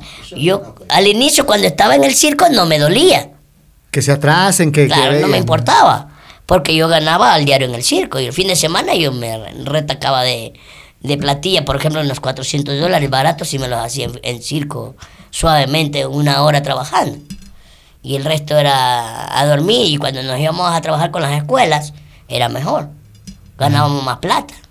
Ganábamos hasta casi el similar de una temporada buena de circo chico, de circo pequeño. Porque te estoy hablando que en esa época todavía estábamos naciendo con el circo como mi mejor amigo. Ya. Compró de 9, lo hicimos de 12, lo hizo de 14 y ahora lo tiene creo que de 16 ¿De 16 qué? metros. Ah, Sí, Primero van dos palitos así, así teníamos dos, dos guayacanes largos y trabajamos con eso. Y después hicimos cuatro que y se va expandiendo. Claro. Primero es así, pues, ¡fum! ¡fum! ¡Fum! Ah, bien interesante. Claro, primero se hace una, de cuatro se hace una cosita así. Y cuando le pones cuadrados, Y el circo se expande. Se hace un disco volador, se agacha, queda hermosísimo. A ver, interesante esos datos. No, no, Claro. Nunca me había percatado de esos Por ejemplo, en un circo chico lo que máximo te puede entrar son 300, ponle con sillas y algo, 400 personas. Un circo grande. Un circo grande no te deja de entrar barato, barato normalmente, un circo medianamente grande, eh, 1800, 1500, 1300, 1200. Un Un circo súper grande, elevando en sillas lo mejor que se pueda hasta 2400 personas. Por función. Claro. Cuando tienes un buen empresario, saca plata. Cuando tienes de los que te estoy contando que poco a poco te van mochando tu propia plata, Como empiezan a quedar sin nada, empiezan a vender por partes el circo. Como en la tele. Así como los mejores programas que pasé, mira dónde están. ¿Y qué pasó? Bueno, o sea, ya se iba haciendo una bola de nieve, dices tú. Claro, y, y supuestamente bajaba y llegaba a los dos meses y medio, tres meses, pero llegaba. Pero como estaba con el circo, no había problema. Ya después me empezó a afectar. Eh, después me enamoraron con el vámonos fuera del país. Me fui a Estados Unidos. Me fui a Italia, me fui a España, a Venecia, a Roma. A presentar eh, Claro, los sketches. claro, nos fuimos con Vivo, con Cholito, eh, nos fuimos con Vivos en total, con todos los personajes. Y fue vacancísimo, la pasé espectacular. Y, Y económicamente. al regreso, ¡fum! nos bajaron los costos de las presentaciones. Cuando nosotros ganábamos, haz de cuenta que llamaba Alexis Ceballos y dice, ¿cuánto cuesta la presentación de Vivo? Ponle, para ocho personas decían ellos, 16 mil dólares. Bueno, acá los muchachos vamos a dar 250, 200, al otro le vamos a dar 300. A mí no me dejaba de costar barato, 250 dólares por presentación. Y a veces teníamos en la misma carrera de un fin de semana hasta dos presentaciones. Y los, y los cheques variaban. Habían cheques hasta de 300 dólares, 380. El que más me gustó a mí gané uno de 550 Por presentación. por una presentación. Y era secundario. Entonces era bueno. Puchica. Y entonces, ¿qué? Habían dos presentaciones por semana. Tírale como barato en 250 era mil dólares casi mensuales. Extra de tu, de tu sueldo. Y extra del circo. Era bueno. Mi nombre estaba acá, el circo estaba acá, Vivos estaba acá. Era una lluvia completa. Caía de acá, caía hasta acá. Porque mi nombre, Vicente Romero, estaba acá arriba. ¿Y qué pasa entonces? De ahí tuvimos problemas por la plata porque hasta en las presentaciones nos dijeron van a ganar 50%, eh, 50 dólares por función. Dije no, 50 dólares y es poco por función. es demasiado. Claro. Demasiado poco, digo. Dije no. Dije no, yo no voy, gracias, discúlpenme. mm, Si les molesto, disculpen, pero por mi lado no va. Los abracé a todos, lloré con todos y me fui. Y me fueron a buscar en Quito cuando yo estaba con una, una amiga y yo estaba trabajando para Teleamazonas. Y me dicen, quiero que trabajes con nosotros otra vez. dije no. Tú eres firme en las decisiones que Sí, tomas. Pero después le pregunté a mi amiga, que era mi novia, le dije, ¿sabes qué? Me estaban ofreciendo 50 dólares y tú vas a caer en lo mismo. Dije, no, porque no voy a ir de gira. Dije, ah, se me prendió el foco. ¿Cuántas funciones son? Ponle 35. Dame el 50% de la presentación. No es que, mira, dame el 50% de la presentación. Si no, no trabajo. Me dieron el 50% y un día que ya no aguanté más, porque eran muy, muy divos. Al final, eh, me empluté un día que falté a, mi grado de responsabilidad. Llegué en tal manera que no me dejaron trabajar. Entiendo porque estaba borracho, pero se me subió el coraje. Sabes que aquí se acaba este circo y aquí se acaba mi amistad. Y tú, tú, y tú, y tú, y todos se van a la casa de la cultura. Y me fui. Desde ahí no volví a trabajar con David Reynoso. ¿Qué tal? ¿Con quién es mejor trabajar? ¿Con David o con Fernando? Con ninguno de los dos. ¿En serio? Y peor si te cuento de Francisco Pinargote. ¿Tampoco? No. ¿Qué tienen de, de especial? O sea, te pregunto porque, o sea, Son ratas. Son ratas. los tres. Los tres. La mayoría de las que yo he pasado. Los únicos que se salvan, que después fueron jefes míos, eh, Lucho Aguirre, Marcos Espín, en su buena época Catrina Tala, que después empezó a meterse en pitos y a sacarle todo lo malo que tuvo. eh, me imagino que será verdad, será mentira, no lo sé, no estoy afirmando ni negando tampoco. No me dijeron que me calle, tampoco me dijeron que no hable. Pero si algo, si por algo suena, ¿cómo es? Si el río suena, Por- piedras trae, ¿no? ¿no? Tal vez puede ser verdad, quién sabe. Pero para mí fue una muy buena jefa. Ella sí, vea, compadre. ¿Cuánto quiere? En tres días bajo del cerro a hablar con todo el grupo. Uno por uno. ¿Cuánto quieres? ¿Qué deseas? ¿Qué necesitas? ¿Qué te hace falta? ¿En qué podemos mejorar? ¿Cómo va el grupo? ¿Cómo va la eh, producción? ¿Cómo está el staff de cámara? ¿La luz está bien? Sí. Yo quiero 500. 500 a su sueldo. Quiero 150. Está su sueldo. Quiero 2000. Ahí está su sueldo. Nunca hubo... No, no, no, no, no. Es que hay que pensar en la empresa. El ponte la camiseta. ¿Para qué? Para que después te voten como al perro. Den una patada en el losto y te saquen. es verdad. Y no te recuerdan. Y hay otros que se les comen las mujeres, que es lo peor que... Hablando de mujeres, y traiciones. hablando de mujeres y traiciones, ya me contaron que eres eh, muy enamoradizo, dice, muy enamorador. Claro. ¿Es verdad eso? Sí, sí, sí, sí. ¿Cuántas, ¿Cuántas veces te has casado? No, una sola vez. Una sola Ese vez error casado. solo lo cometí una sola vez. Sí, sí, sí. Sí. Pero cuando soy fiel, soy muy fiel, te cuento. Con mi primer matrimonio o compromiso, no me casé con ella, estuve 12 años.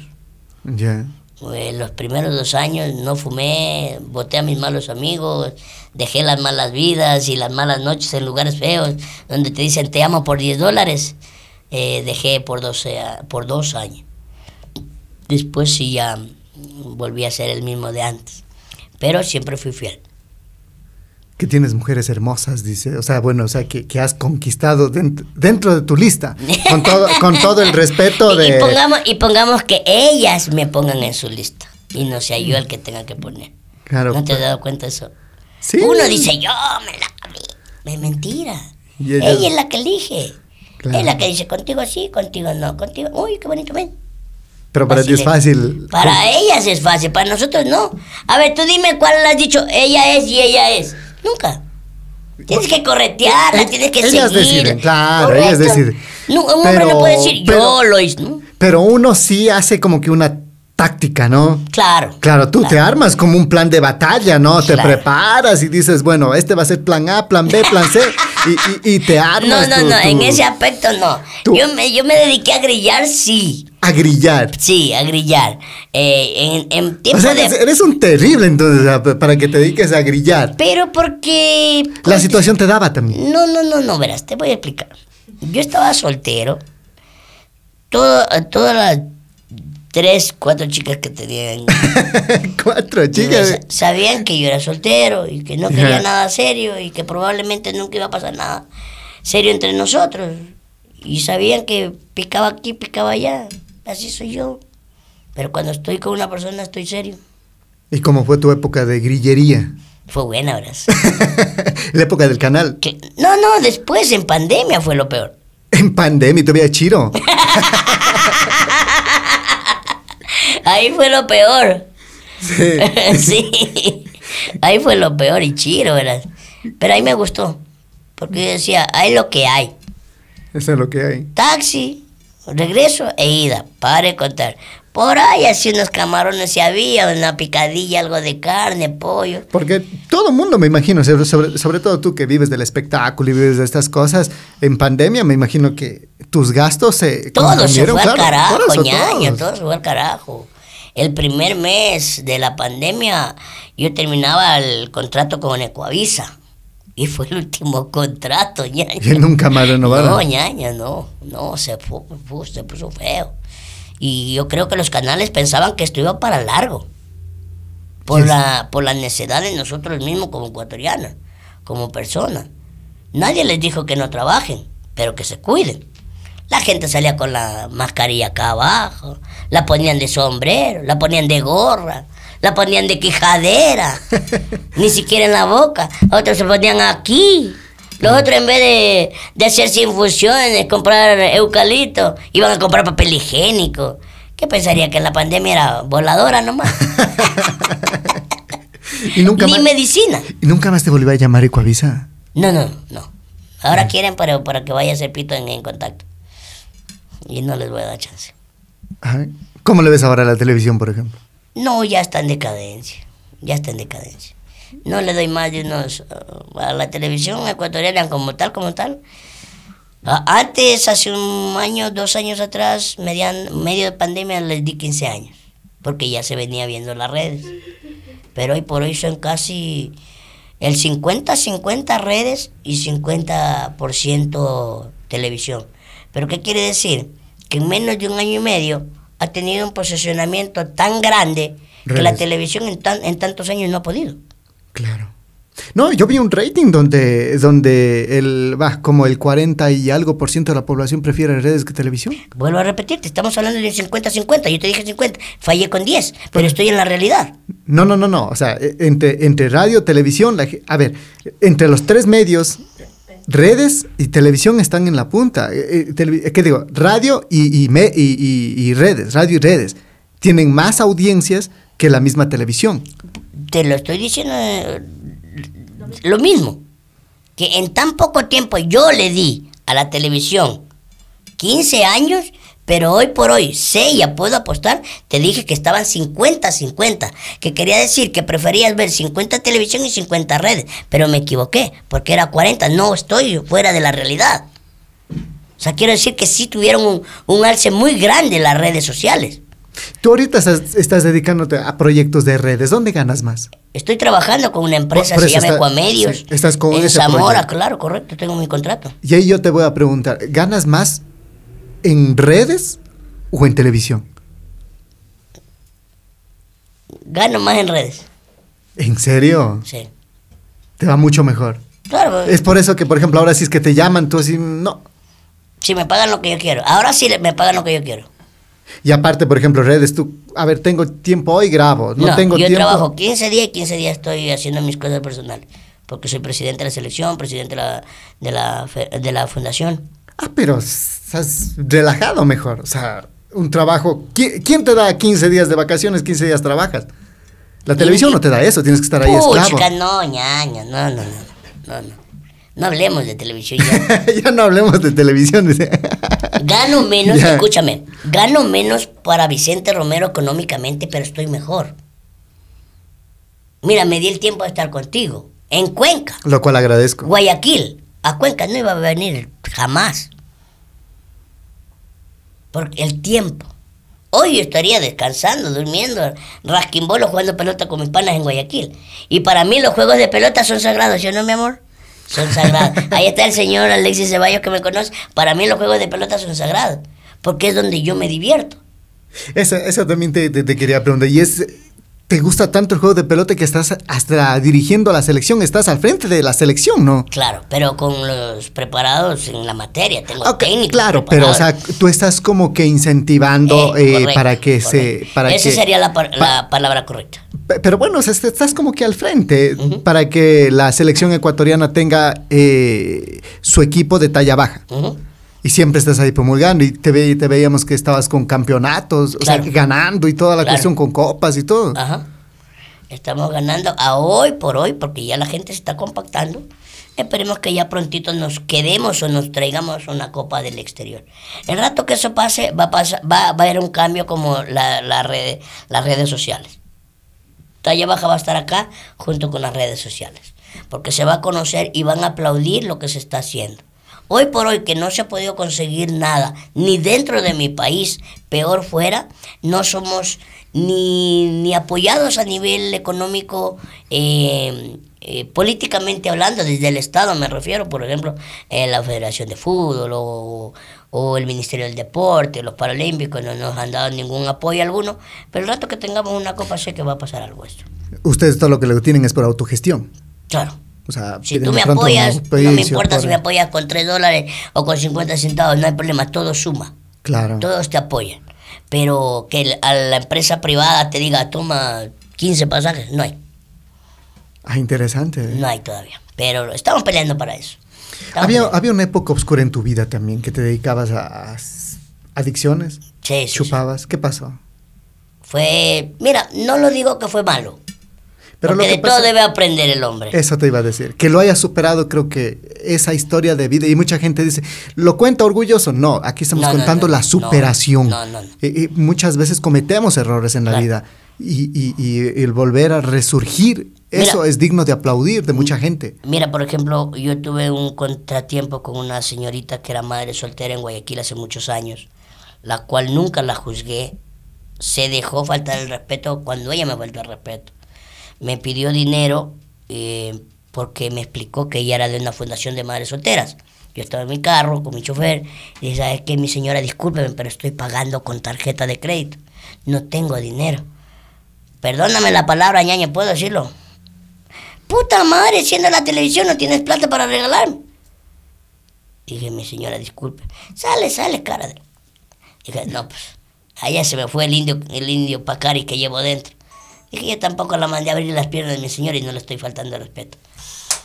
De poco a poco me fui levantando, como te digo, hubo amigos que en pandemia se fue todo feo, ya había dejado las adicciones más fuertes. Pero tú el qué- coraje nunca lo pude dejar. ¿Cuál, cuál, cuál era el, el- el problema tuyo con, la- con las adicciones? ¿Qué, qué consumías? ¿Era alcohol o era eh, ya sustancias Sustancias psicotrópicas no sujetas a fiscalización. Y era a diario? Eh, cuando había, sí. Cuando no había, lo que había. ¿Y Pero- qué es eso lo que había? Lo que había, o sea, coca, eh, polvo, el otro polvo. Nunca marihuana, nunca le hice. No me gustaba. Y Ah, perdiste Hasta era respetable en las drogas. exigente. claro, claro, claro. Tenía mi paladar fino, mijo. Ya. Tenía mi paladar fino. Y, y bueno, entonces te iba mal, perdiste trabajo, me imagino. Sí, sí, creo que sí, porque no es que iba mal, pero me gustó más el, el, el dime que te diré del, de la cosilla, de andar eh, voladote y toda la vaina. Sabía que tenía que trabajar, era consciente de que tenía que trabajar para poderme mantener. Sin embargo, creo que en esa época me, me ganó más la, la vida loca. Sin embargo, poco a poco lo fui dejando. ¿Qué salías a farrear y consumir No, y cosas no, así? yo no, no, no. Por eso digo, nadie me, nadie conoció esto. Eh, no sé por qué me lo preguntaste, te contesté. Em, siempre lo hice en lugares donde yo me sentía En tu espacio. est- eh, mi zona de confort. En tu espacio, en Correcto, tu lugarcito, te correcto, ibas, correcto. sacabas tu cosa. En mi departamento, a veces estaba en algún hotel, ahí hacía encerradito, tranquilito. No hacía bulla, era tranquilo. ¿ve? No te afectó demasiado, entonces digamos así. Me afectó porque fue muchos años. No fue tres días que lo hice o dos meses que lo hice, lo hice muchos años. Sin embargo, nunca Pero- afectó mi carrera. Eh, es- eso- porque durante la carrera también lo estaba haciendo. Es- es- Eso te iba a decir, o sea, nunca te ganó, o sea, porque hay gente que, que les, les importa, o qué sé yo, el trabajo y no se van por consumir y cosas así. No, no, no. O sea, tú a pesar de todo, cumplías con, tu, Claro, con tus actividades. Era consciente de que estaba haciéndome pedazos la vida, pero era consciente que tenía que trabajar para volverla a comprar. Ah, Interesante. Claro. Y bueno, ¿y cu- cuándo dejas ya el, el- el vicio? Poco a poco, todo cansa, te cuento. O sea, llegaste Yo era un mujeriego, como tú me dices, yo era un, un chichovelo, pero poco a poco me cansa. Ya. Poco a poco me cansó las malas noches. A mí me encantaba no ir a farrear a la discoteca, no, sino ir a tomarme un traguito con mis panas en, en- en un parque o en un lugar chévere, un algún evento del, de la fiesta del cuñado de mi prima, por decir así. Tranquilo yo pasaba, tomaba dos que tres, sin embargo no es que tenía que terminar arrastrándome a la casa para irme, no.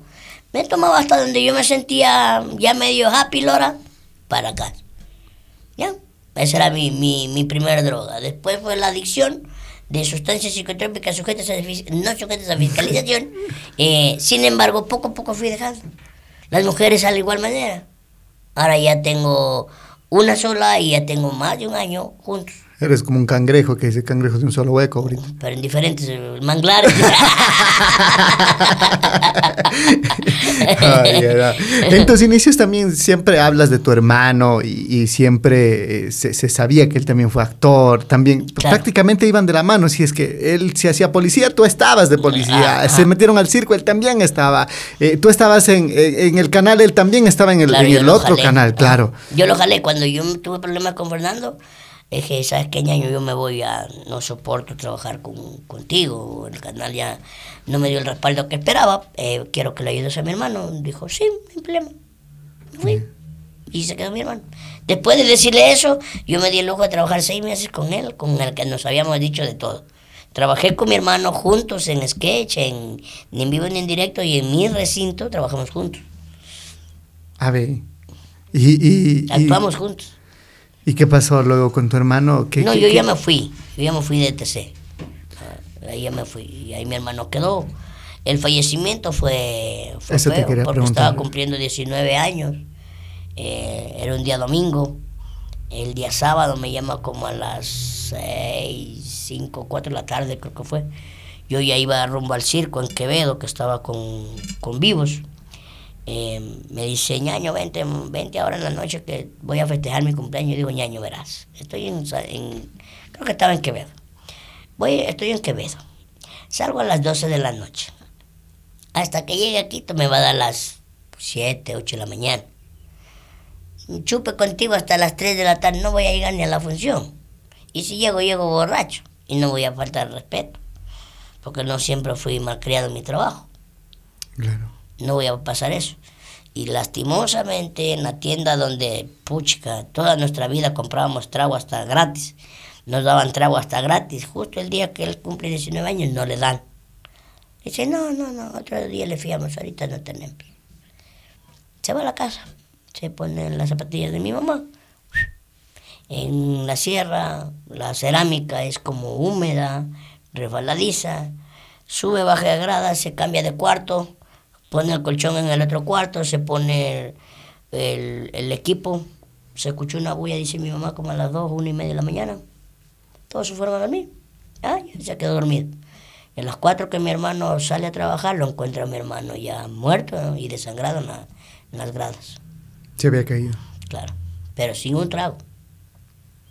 No era como lo dijo su pana de prensa, Jonathan Carrera, ¿Qué decía él?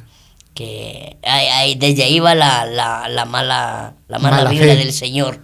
El enano muere ebrio y se cae, se tira de las escaleras, cae de tres pisos. No, pues si resbaló como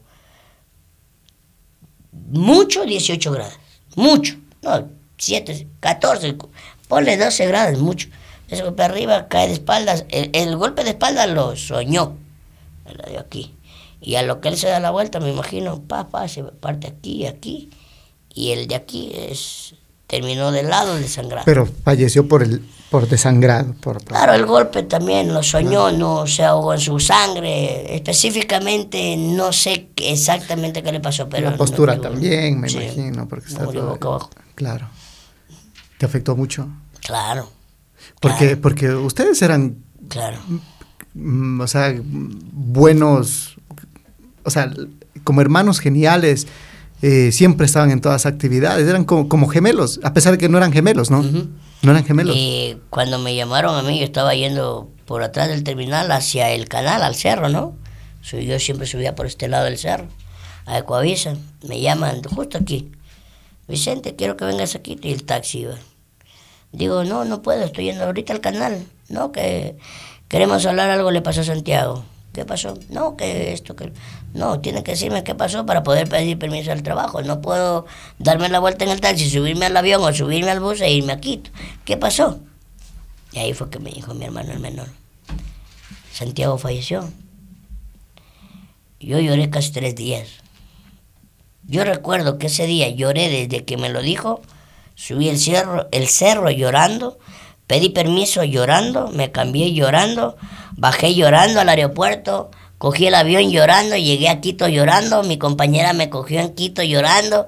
Me llevó hasta la hasta la, la morgue de la Policía Nacional llorando. La encontré a mi mamá y se me quitaron las lágrimas. Cada que no la veía mi mamá yo lloraba. Pero lloraba, no sé, ñaño. Fue como una parte de mí que se fue con él. Sí, éramos súper, súper apegados. Para todo, para todo. Hasta para pelear éramos- bien pegados. Como panas, como hermanos. Para pelearnos juntos. Nosotros a veces nos, nos retábamos así, cosas pendejas, ¿no? Nos pegábamos. Pero sin embargo terminamos de pelear, estábamos tomando agua, cola, jugo, un traguito, una cerveza, y ahí estábamos juntos. Conversábamos pestes, peleábamos por cualquier estupidez, pero ahí estábamos. Es que es ese, ese lazo de hermanos que a veces les une, o sea, nos une ese, ese lazo que a veces ni no lo logramos entender, ¿no? Que pase lo que pase, ahí estamos. Como decimos, te necesito hasta para pelear. Ajá, ajá. O sea, te necesito para eso. Ajá. Te necesito cerca de mí. Eh, ¿Y tu mamá lo superó? ¿Está bien tu mamá luego de...? de- No, la muerte de un hijo, sí, imagínate, yo nunca lo superé. Y cada vez y cuando lo recuerdo y cuando alcanzo y puedo y estoy en Quito, vamos a verlo con mi sobrino porque también falleció el papá de mi sobrino. Eh, vamos y están juntos, vamos a visitarlos, estamos ahí. Después lo llevaron a Imbabura, A su tierra natal. claro. Es triste la pérdida de un hermano, imagínate de dos. y como padre debe ser peor.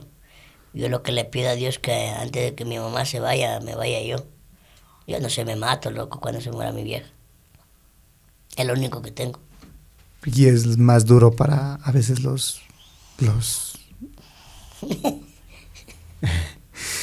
Mi Es- novia dice, estoy yo, pero mi amor, es mi mamá. mi-. Yo creo que, y hay este dicho que los hijos estamos preparados muchas veces para perder a una madre, pero las mamás no están preparadas para perder a los hijos.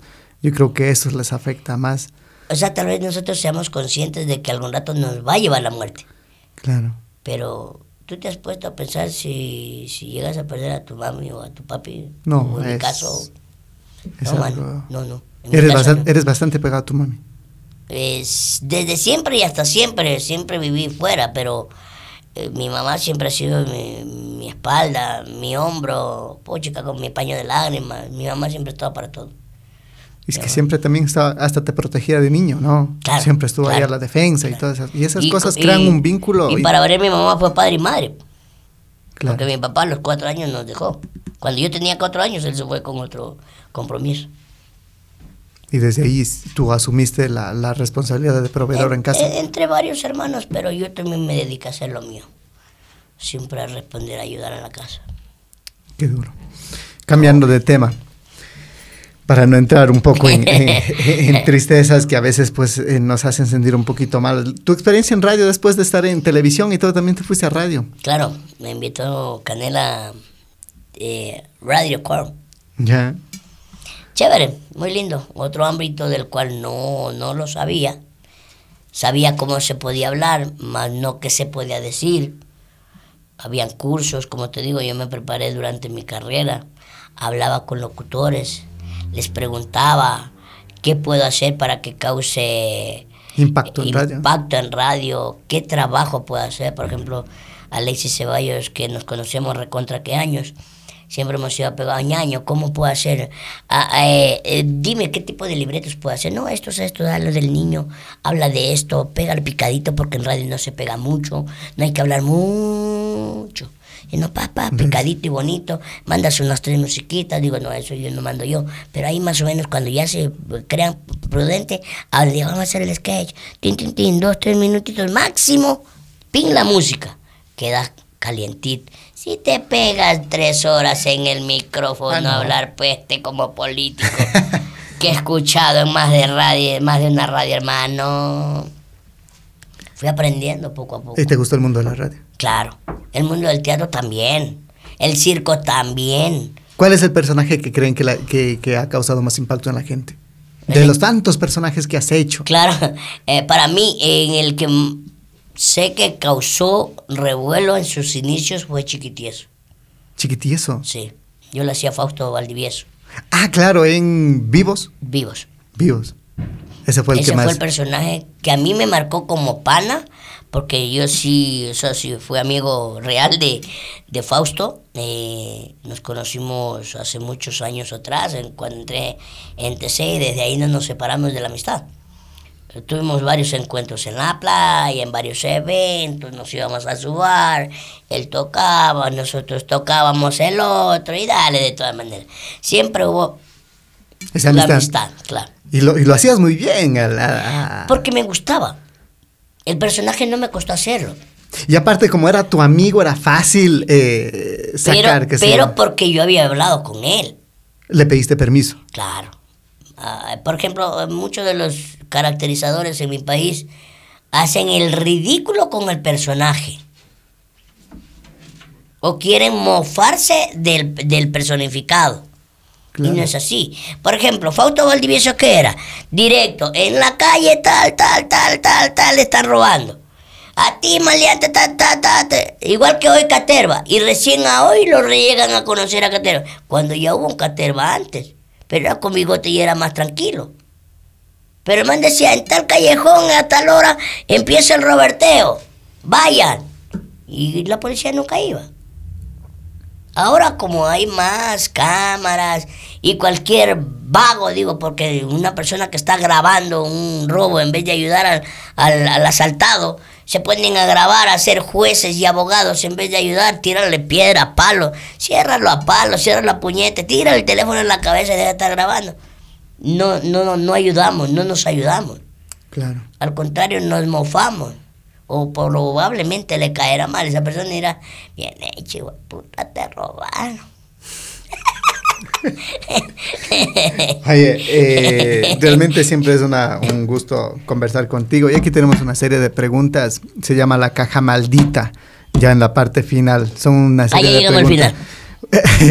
una serie de preguntas íntimas. Dice, no preguntas íntimas, pero te la vamos a hacer. Bueno, eh, yo veré si contesto. ¿no? si te digo no, me tomo agua, ¿ya? Ya, no hay problema. Técnicas para conquistar.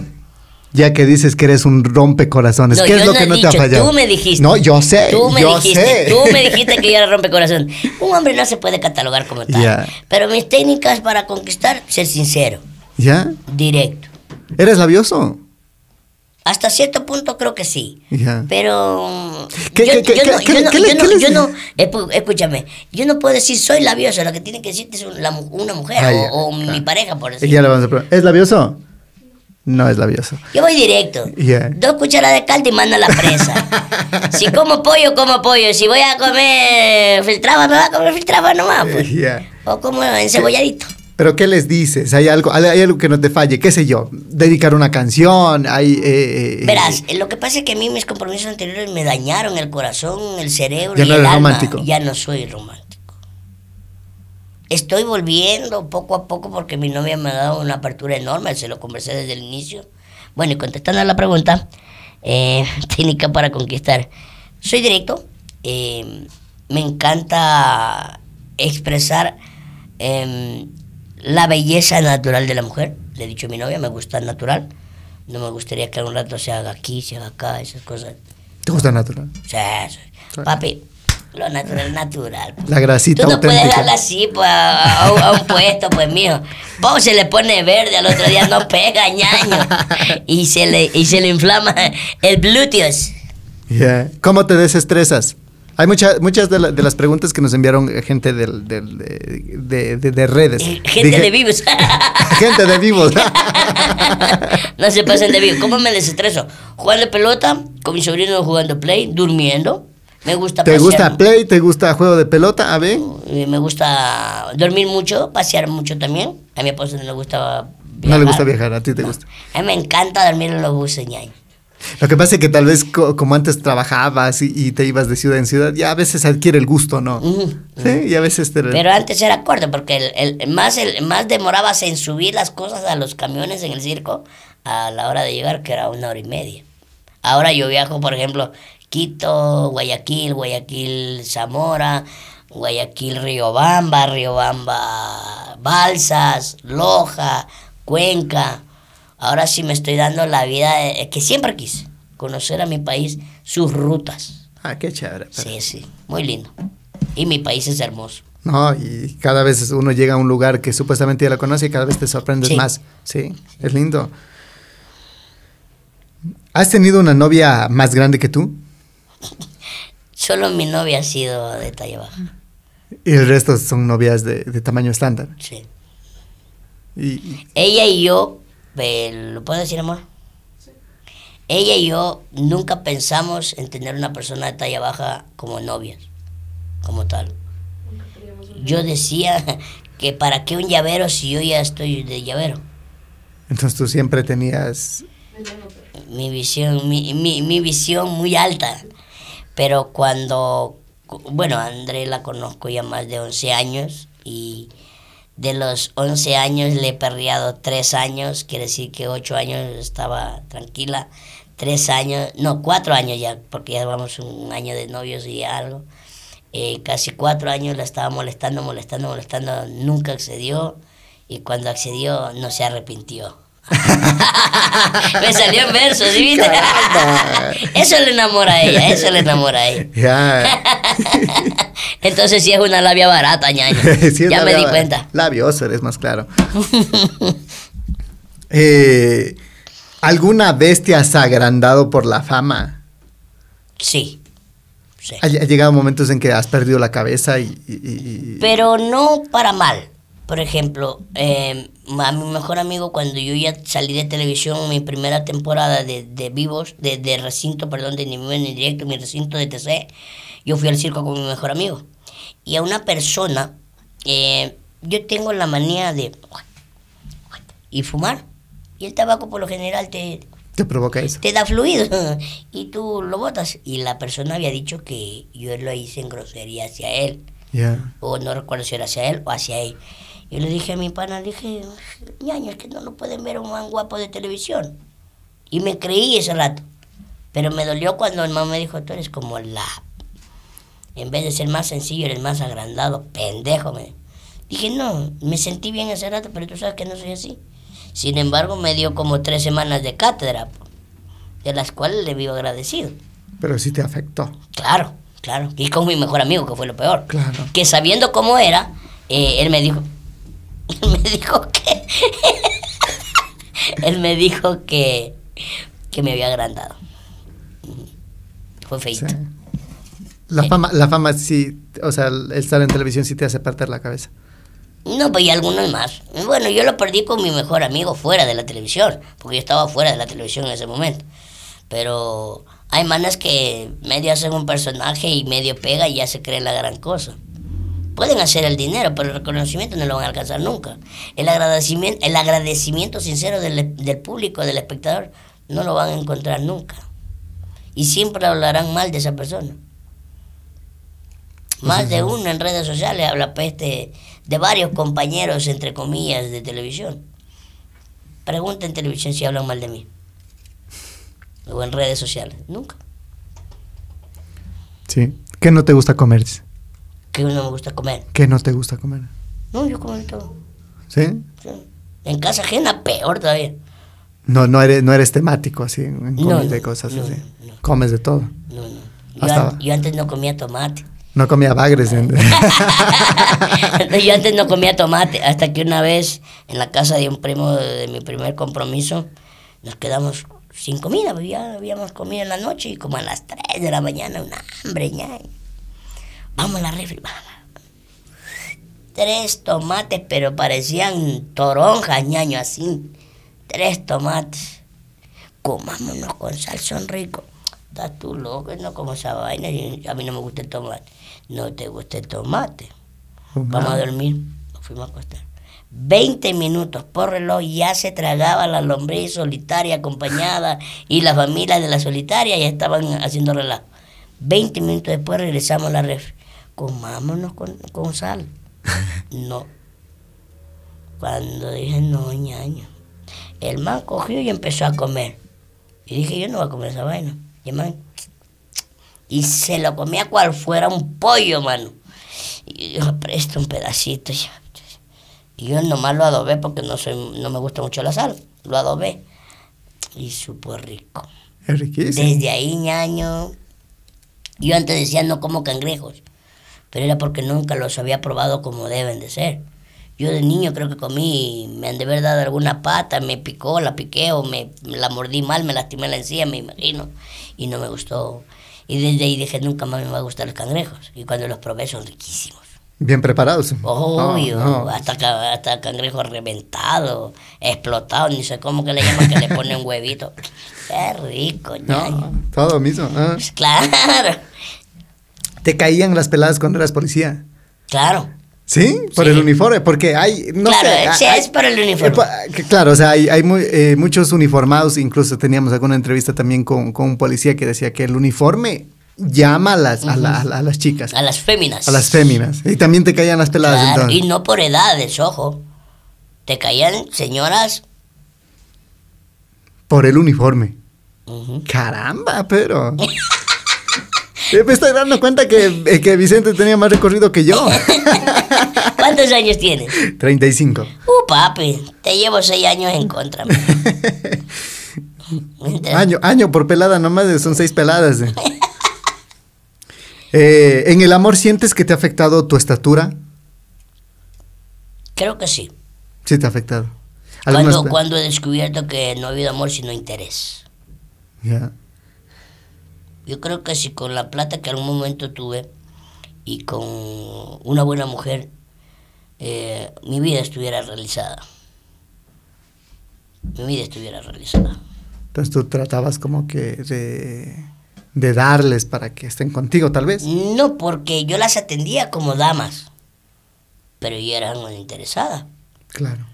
Yo les daba lo que mis manos pudiera, porque tampoco me endeudaba para darle a nadie, ojo. Y como te digo, yo tenía una, pero era una, una, una, serio. Si por decirte, Alexia fuera mujer, ahorita le digo, usted va a ser mi novia, si ella me acepta, yo me lo llevaba hasta el fin del mundo. Y comíamos, no en lo- siempre en los mejores lugares, pero siempre bueno. Y ojo, que yo pago, en la comida no me parece cara cuando la comida es rica y es buena. La comida me parece cara cuando es mala y, y el lugar es- reclama. Y claro, es mala y fea. Pues. Ahí me parece cara. Pero de ahí el resto, ñaño, todos trabajamos por que necesitamos. Si te pongo un platito bien bonito, doradito, es porque, ah, quiere brillar presencia. Eso sí es verdad. claro. Eh, ¿Cómo fue la declaración de tu primera novia? Siempre dices tú que, que- que tuviste novias de, de tamaño estándar, ¿no? Y para declararte me imagino que, que- sufriste y sobre todo tu primera, tu primera novia. creo que mi compromiso, mi primera novia, es que no recuerdo cuál fue mi primera novia. Tuvo tantas, Tengo 41. tuvo muchas. Claro, un, par de, de racimas de guineos sí cayeron. ¿Cómo eran esas primeras declaraciones entonces? No la primera novia exactamente. No recuerdo cuál era la primera. Las primeras, entre las primeras, por ahí, me imagino el miedo también, miedo al rechazo. No, porque tú ya sabías, por ejemplo, siempre detecté a quién podía declararme. Lo primero que antes escribía algo bonito, un poema hermoso, en la cual elogiaba sus ojitos, su boquita, su escultura como mujer, su inteligencia como tal, su belleza natural y obviamente que iba con la respectiva sobrecito, con su hojita bien bonita, corazoncitos a los costados, eh, besitos. Dibujaba, ¿no? Porque la mujer es la que te mande el labial en la en Claro, esa época te mandaba el labial en, en la en la carta y aparte el perfume el mejor perfume que tenga el macho y el mejor perfume que tenga la novia también era así así me acuerdo que yo lo hacía no me acuerdo si fue con la primera que lo hice pero sí lo hice varias veces cuando yo creía en el amor que era de verdad. Después me fueron dañando, me fueron opacando el sentimiento. Sin embargo, estoy con mi novia Andrea Verde Soto. Estoy descubriendo una nueva vida y me estoy dando una oportunidad para mí, no para ella, porque ella es una gran mujer. Ella, yo creo que se merece un verdadero hombre a su lado. Pero ella me da chance todavía que la siga conquistando. Entonces no voy a parar hasta que termine esto. Romántico entonces, Ah, volviendo al romanticismo. Ahora estoy volviendo poco a poco. Fue dura, en partida Bueno, difícil. ella lo sabe, ella lo sabe. Eh, ¿Manejas carro? Sí. ¿Sí? ¿Y tienes alguna eh, algo Adapto. a- a- eh, adaptación Eh, especial? cuando tenía mi carro, eh, hoy por hoy no tengo carro, manejo carro sí, pero tenía mi Ford Explorer, que es el que yo manejaba. El Sail nunca lo manejé porque es de palanquita, el Ford Explorer era automático. Ya. Y ese sí lo manejaba, yo lo adapté. Y Pepa. A ver, chévere. Ah, Me imagino que los Mi novia sí maneja los, los, los- Mi amor, Eh, Te hace, te hace, eh, tiene, claro, o sea, alguna adaptación especial, me imagino, Claro. ¿no? claro, toda persona de talla baja puede Adaptar. adaptar el carro, el vehículo que quiera. Ay, interesante. Claro, hasta trailer, todo puede manejar en talla baja. ¿Dónde compras la ropa? Dice. En todos lados. ¿Qué? ¿Pero alguna talla especial? En camisetas, no, normal. ¿Pero que la mandas a cortar, me imagino? No, no, no. Los pantalones a veces sí. Compro, por decirte, de S. Y la mandas a cortar. corto las mangas. O sea, la mandas a preparar tu ropa. Eh, ciertas cosas. Porque, claro, porque me imagino no, no debe haber todo lo que te guste. Claro, los ternos sí los tengo que mandar a hacer. Ah, Es como los gorditos, por ejemplo. O sea, Claro. por- más que tú digas, sí, donde quiera compro ropa, pero no hay ropa para ellos en todos los en lugares. todos los lugares no las encontramos, sí, pero ¿qué te toca señal? Ir a buscar cuando necesitas. Claro. Y si necesitas de, de urgencia, te toca mandar a hacer. Claro. Y lo que no te no, no puedes eh, mandar a hacer por el tiempo, compras y lo adaptas. Claro. Por ejemplo, los zapatos son de niño. Y no son feos, ¿verdad? Son pepa y son suavitos. Son... cómodos. Y, al único, y, lo- y por último, lo que necesitas es zapatos cómodos, no necesitas. Claro, claro. A mí lo que no me gusta son los zapatos con, con Spider-Man y esas cosas. Vas a comprar zapatos de niños y te vienen con Spider-Man. Claro. Los peores apodos que te han dicho, dice.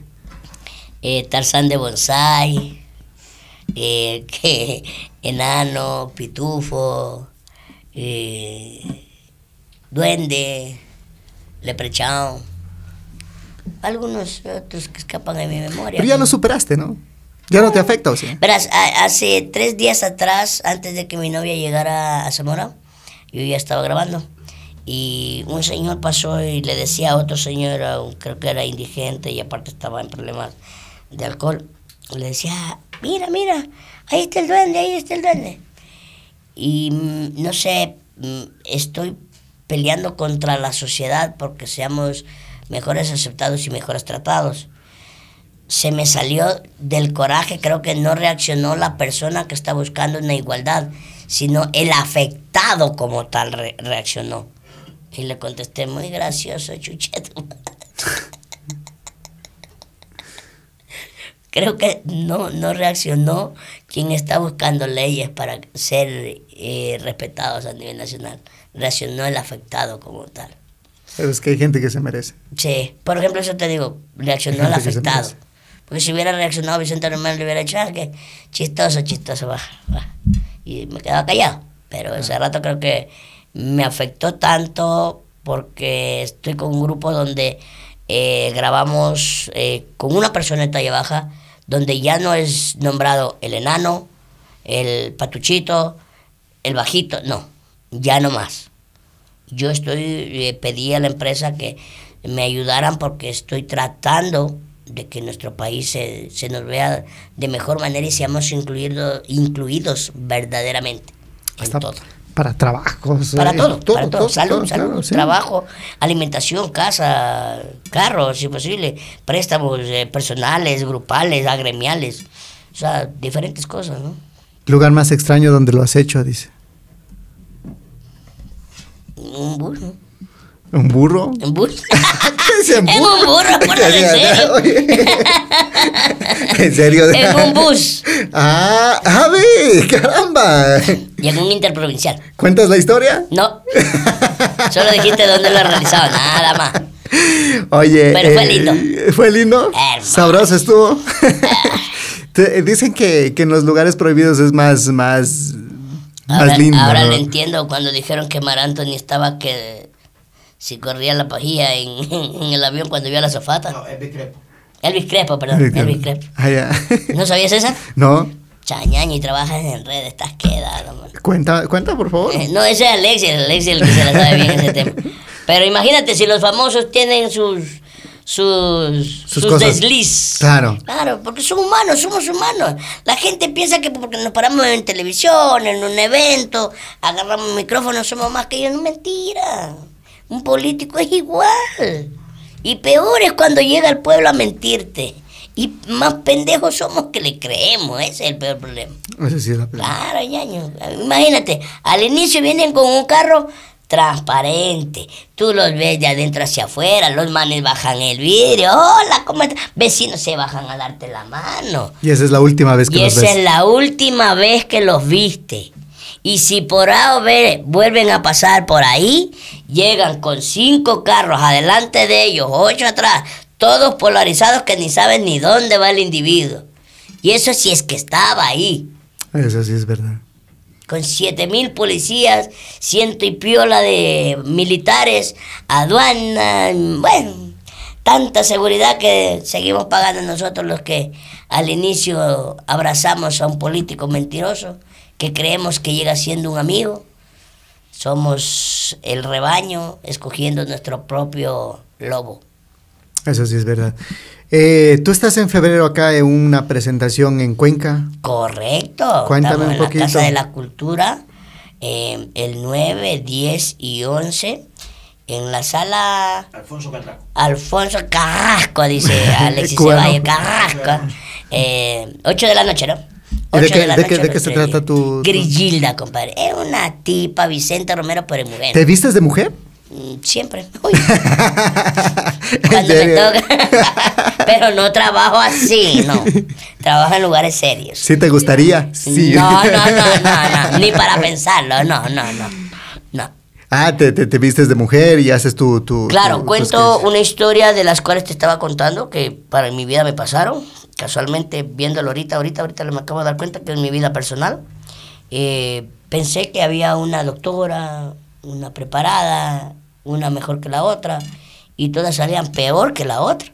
Por ejemplo, hay, hay, hay un tipo que me dice que me va a sacar de la pobreza. Y yo ya no quería pareja, yo ya no quería pareja, como Grillilda, ¿no? Pero mi amiga siempre me indujo a que empiece a buscar porque en la percha eh, de vieja ya nadie me va a parar bola. Y empiezo a desesperarme, a buscar macho por donde sea.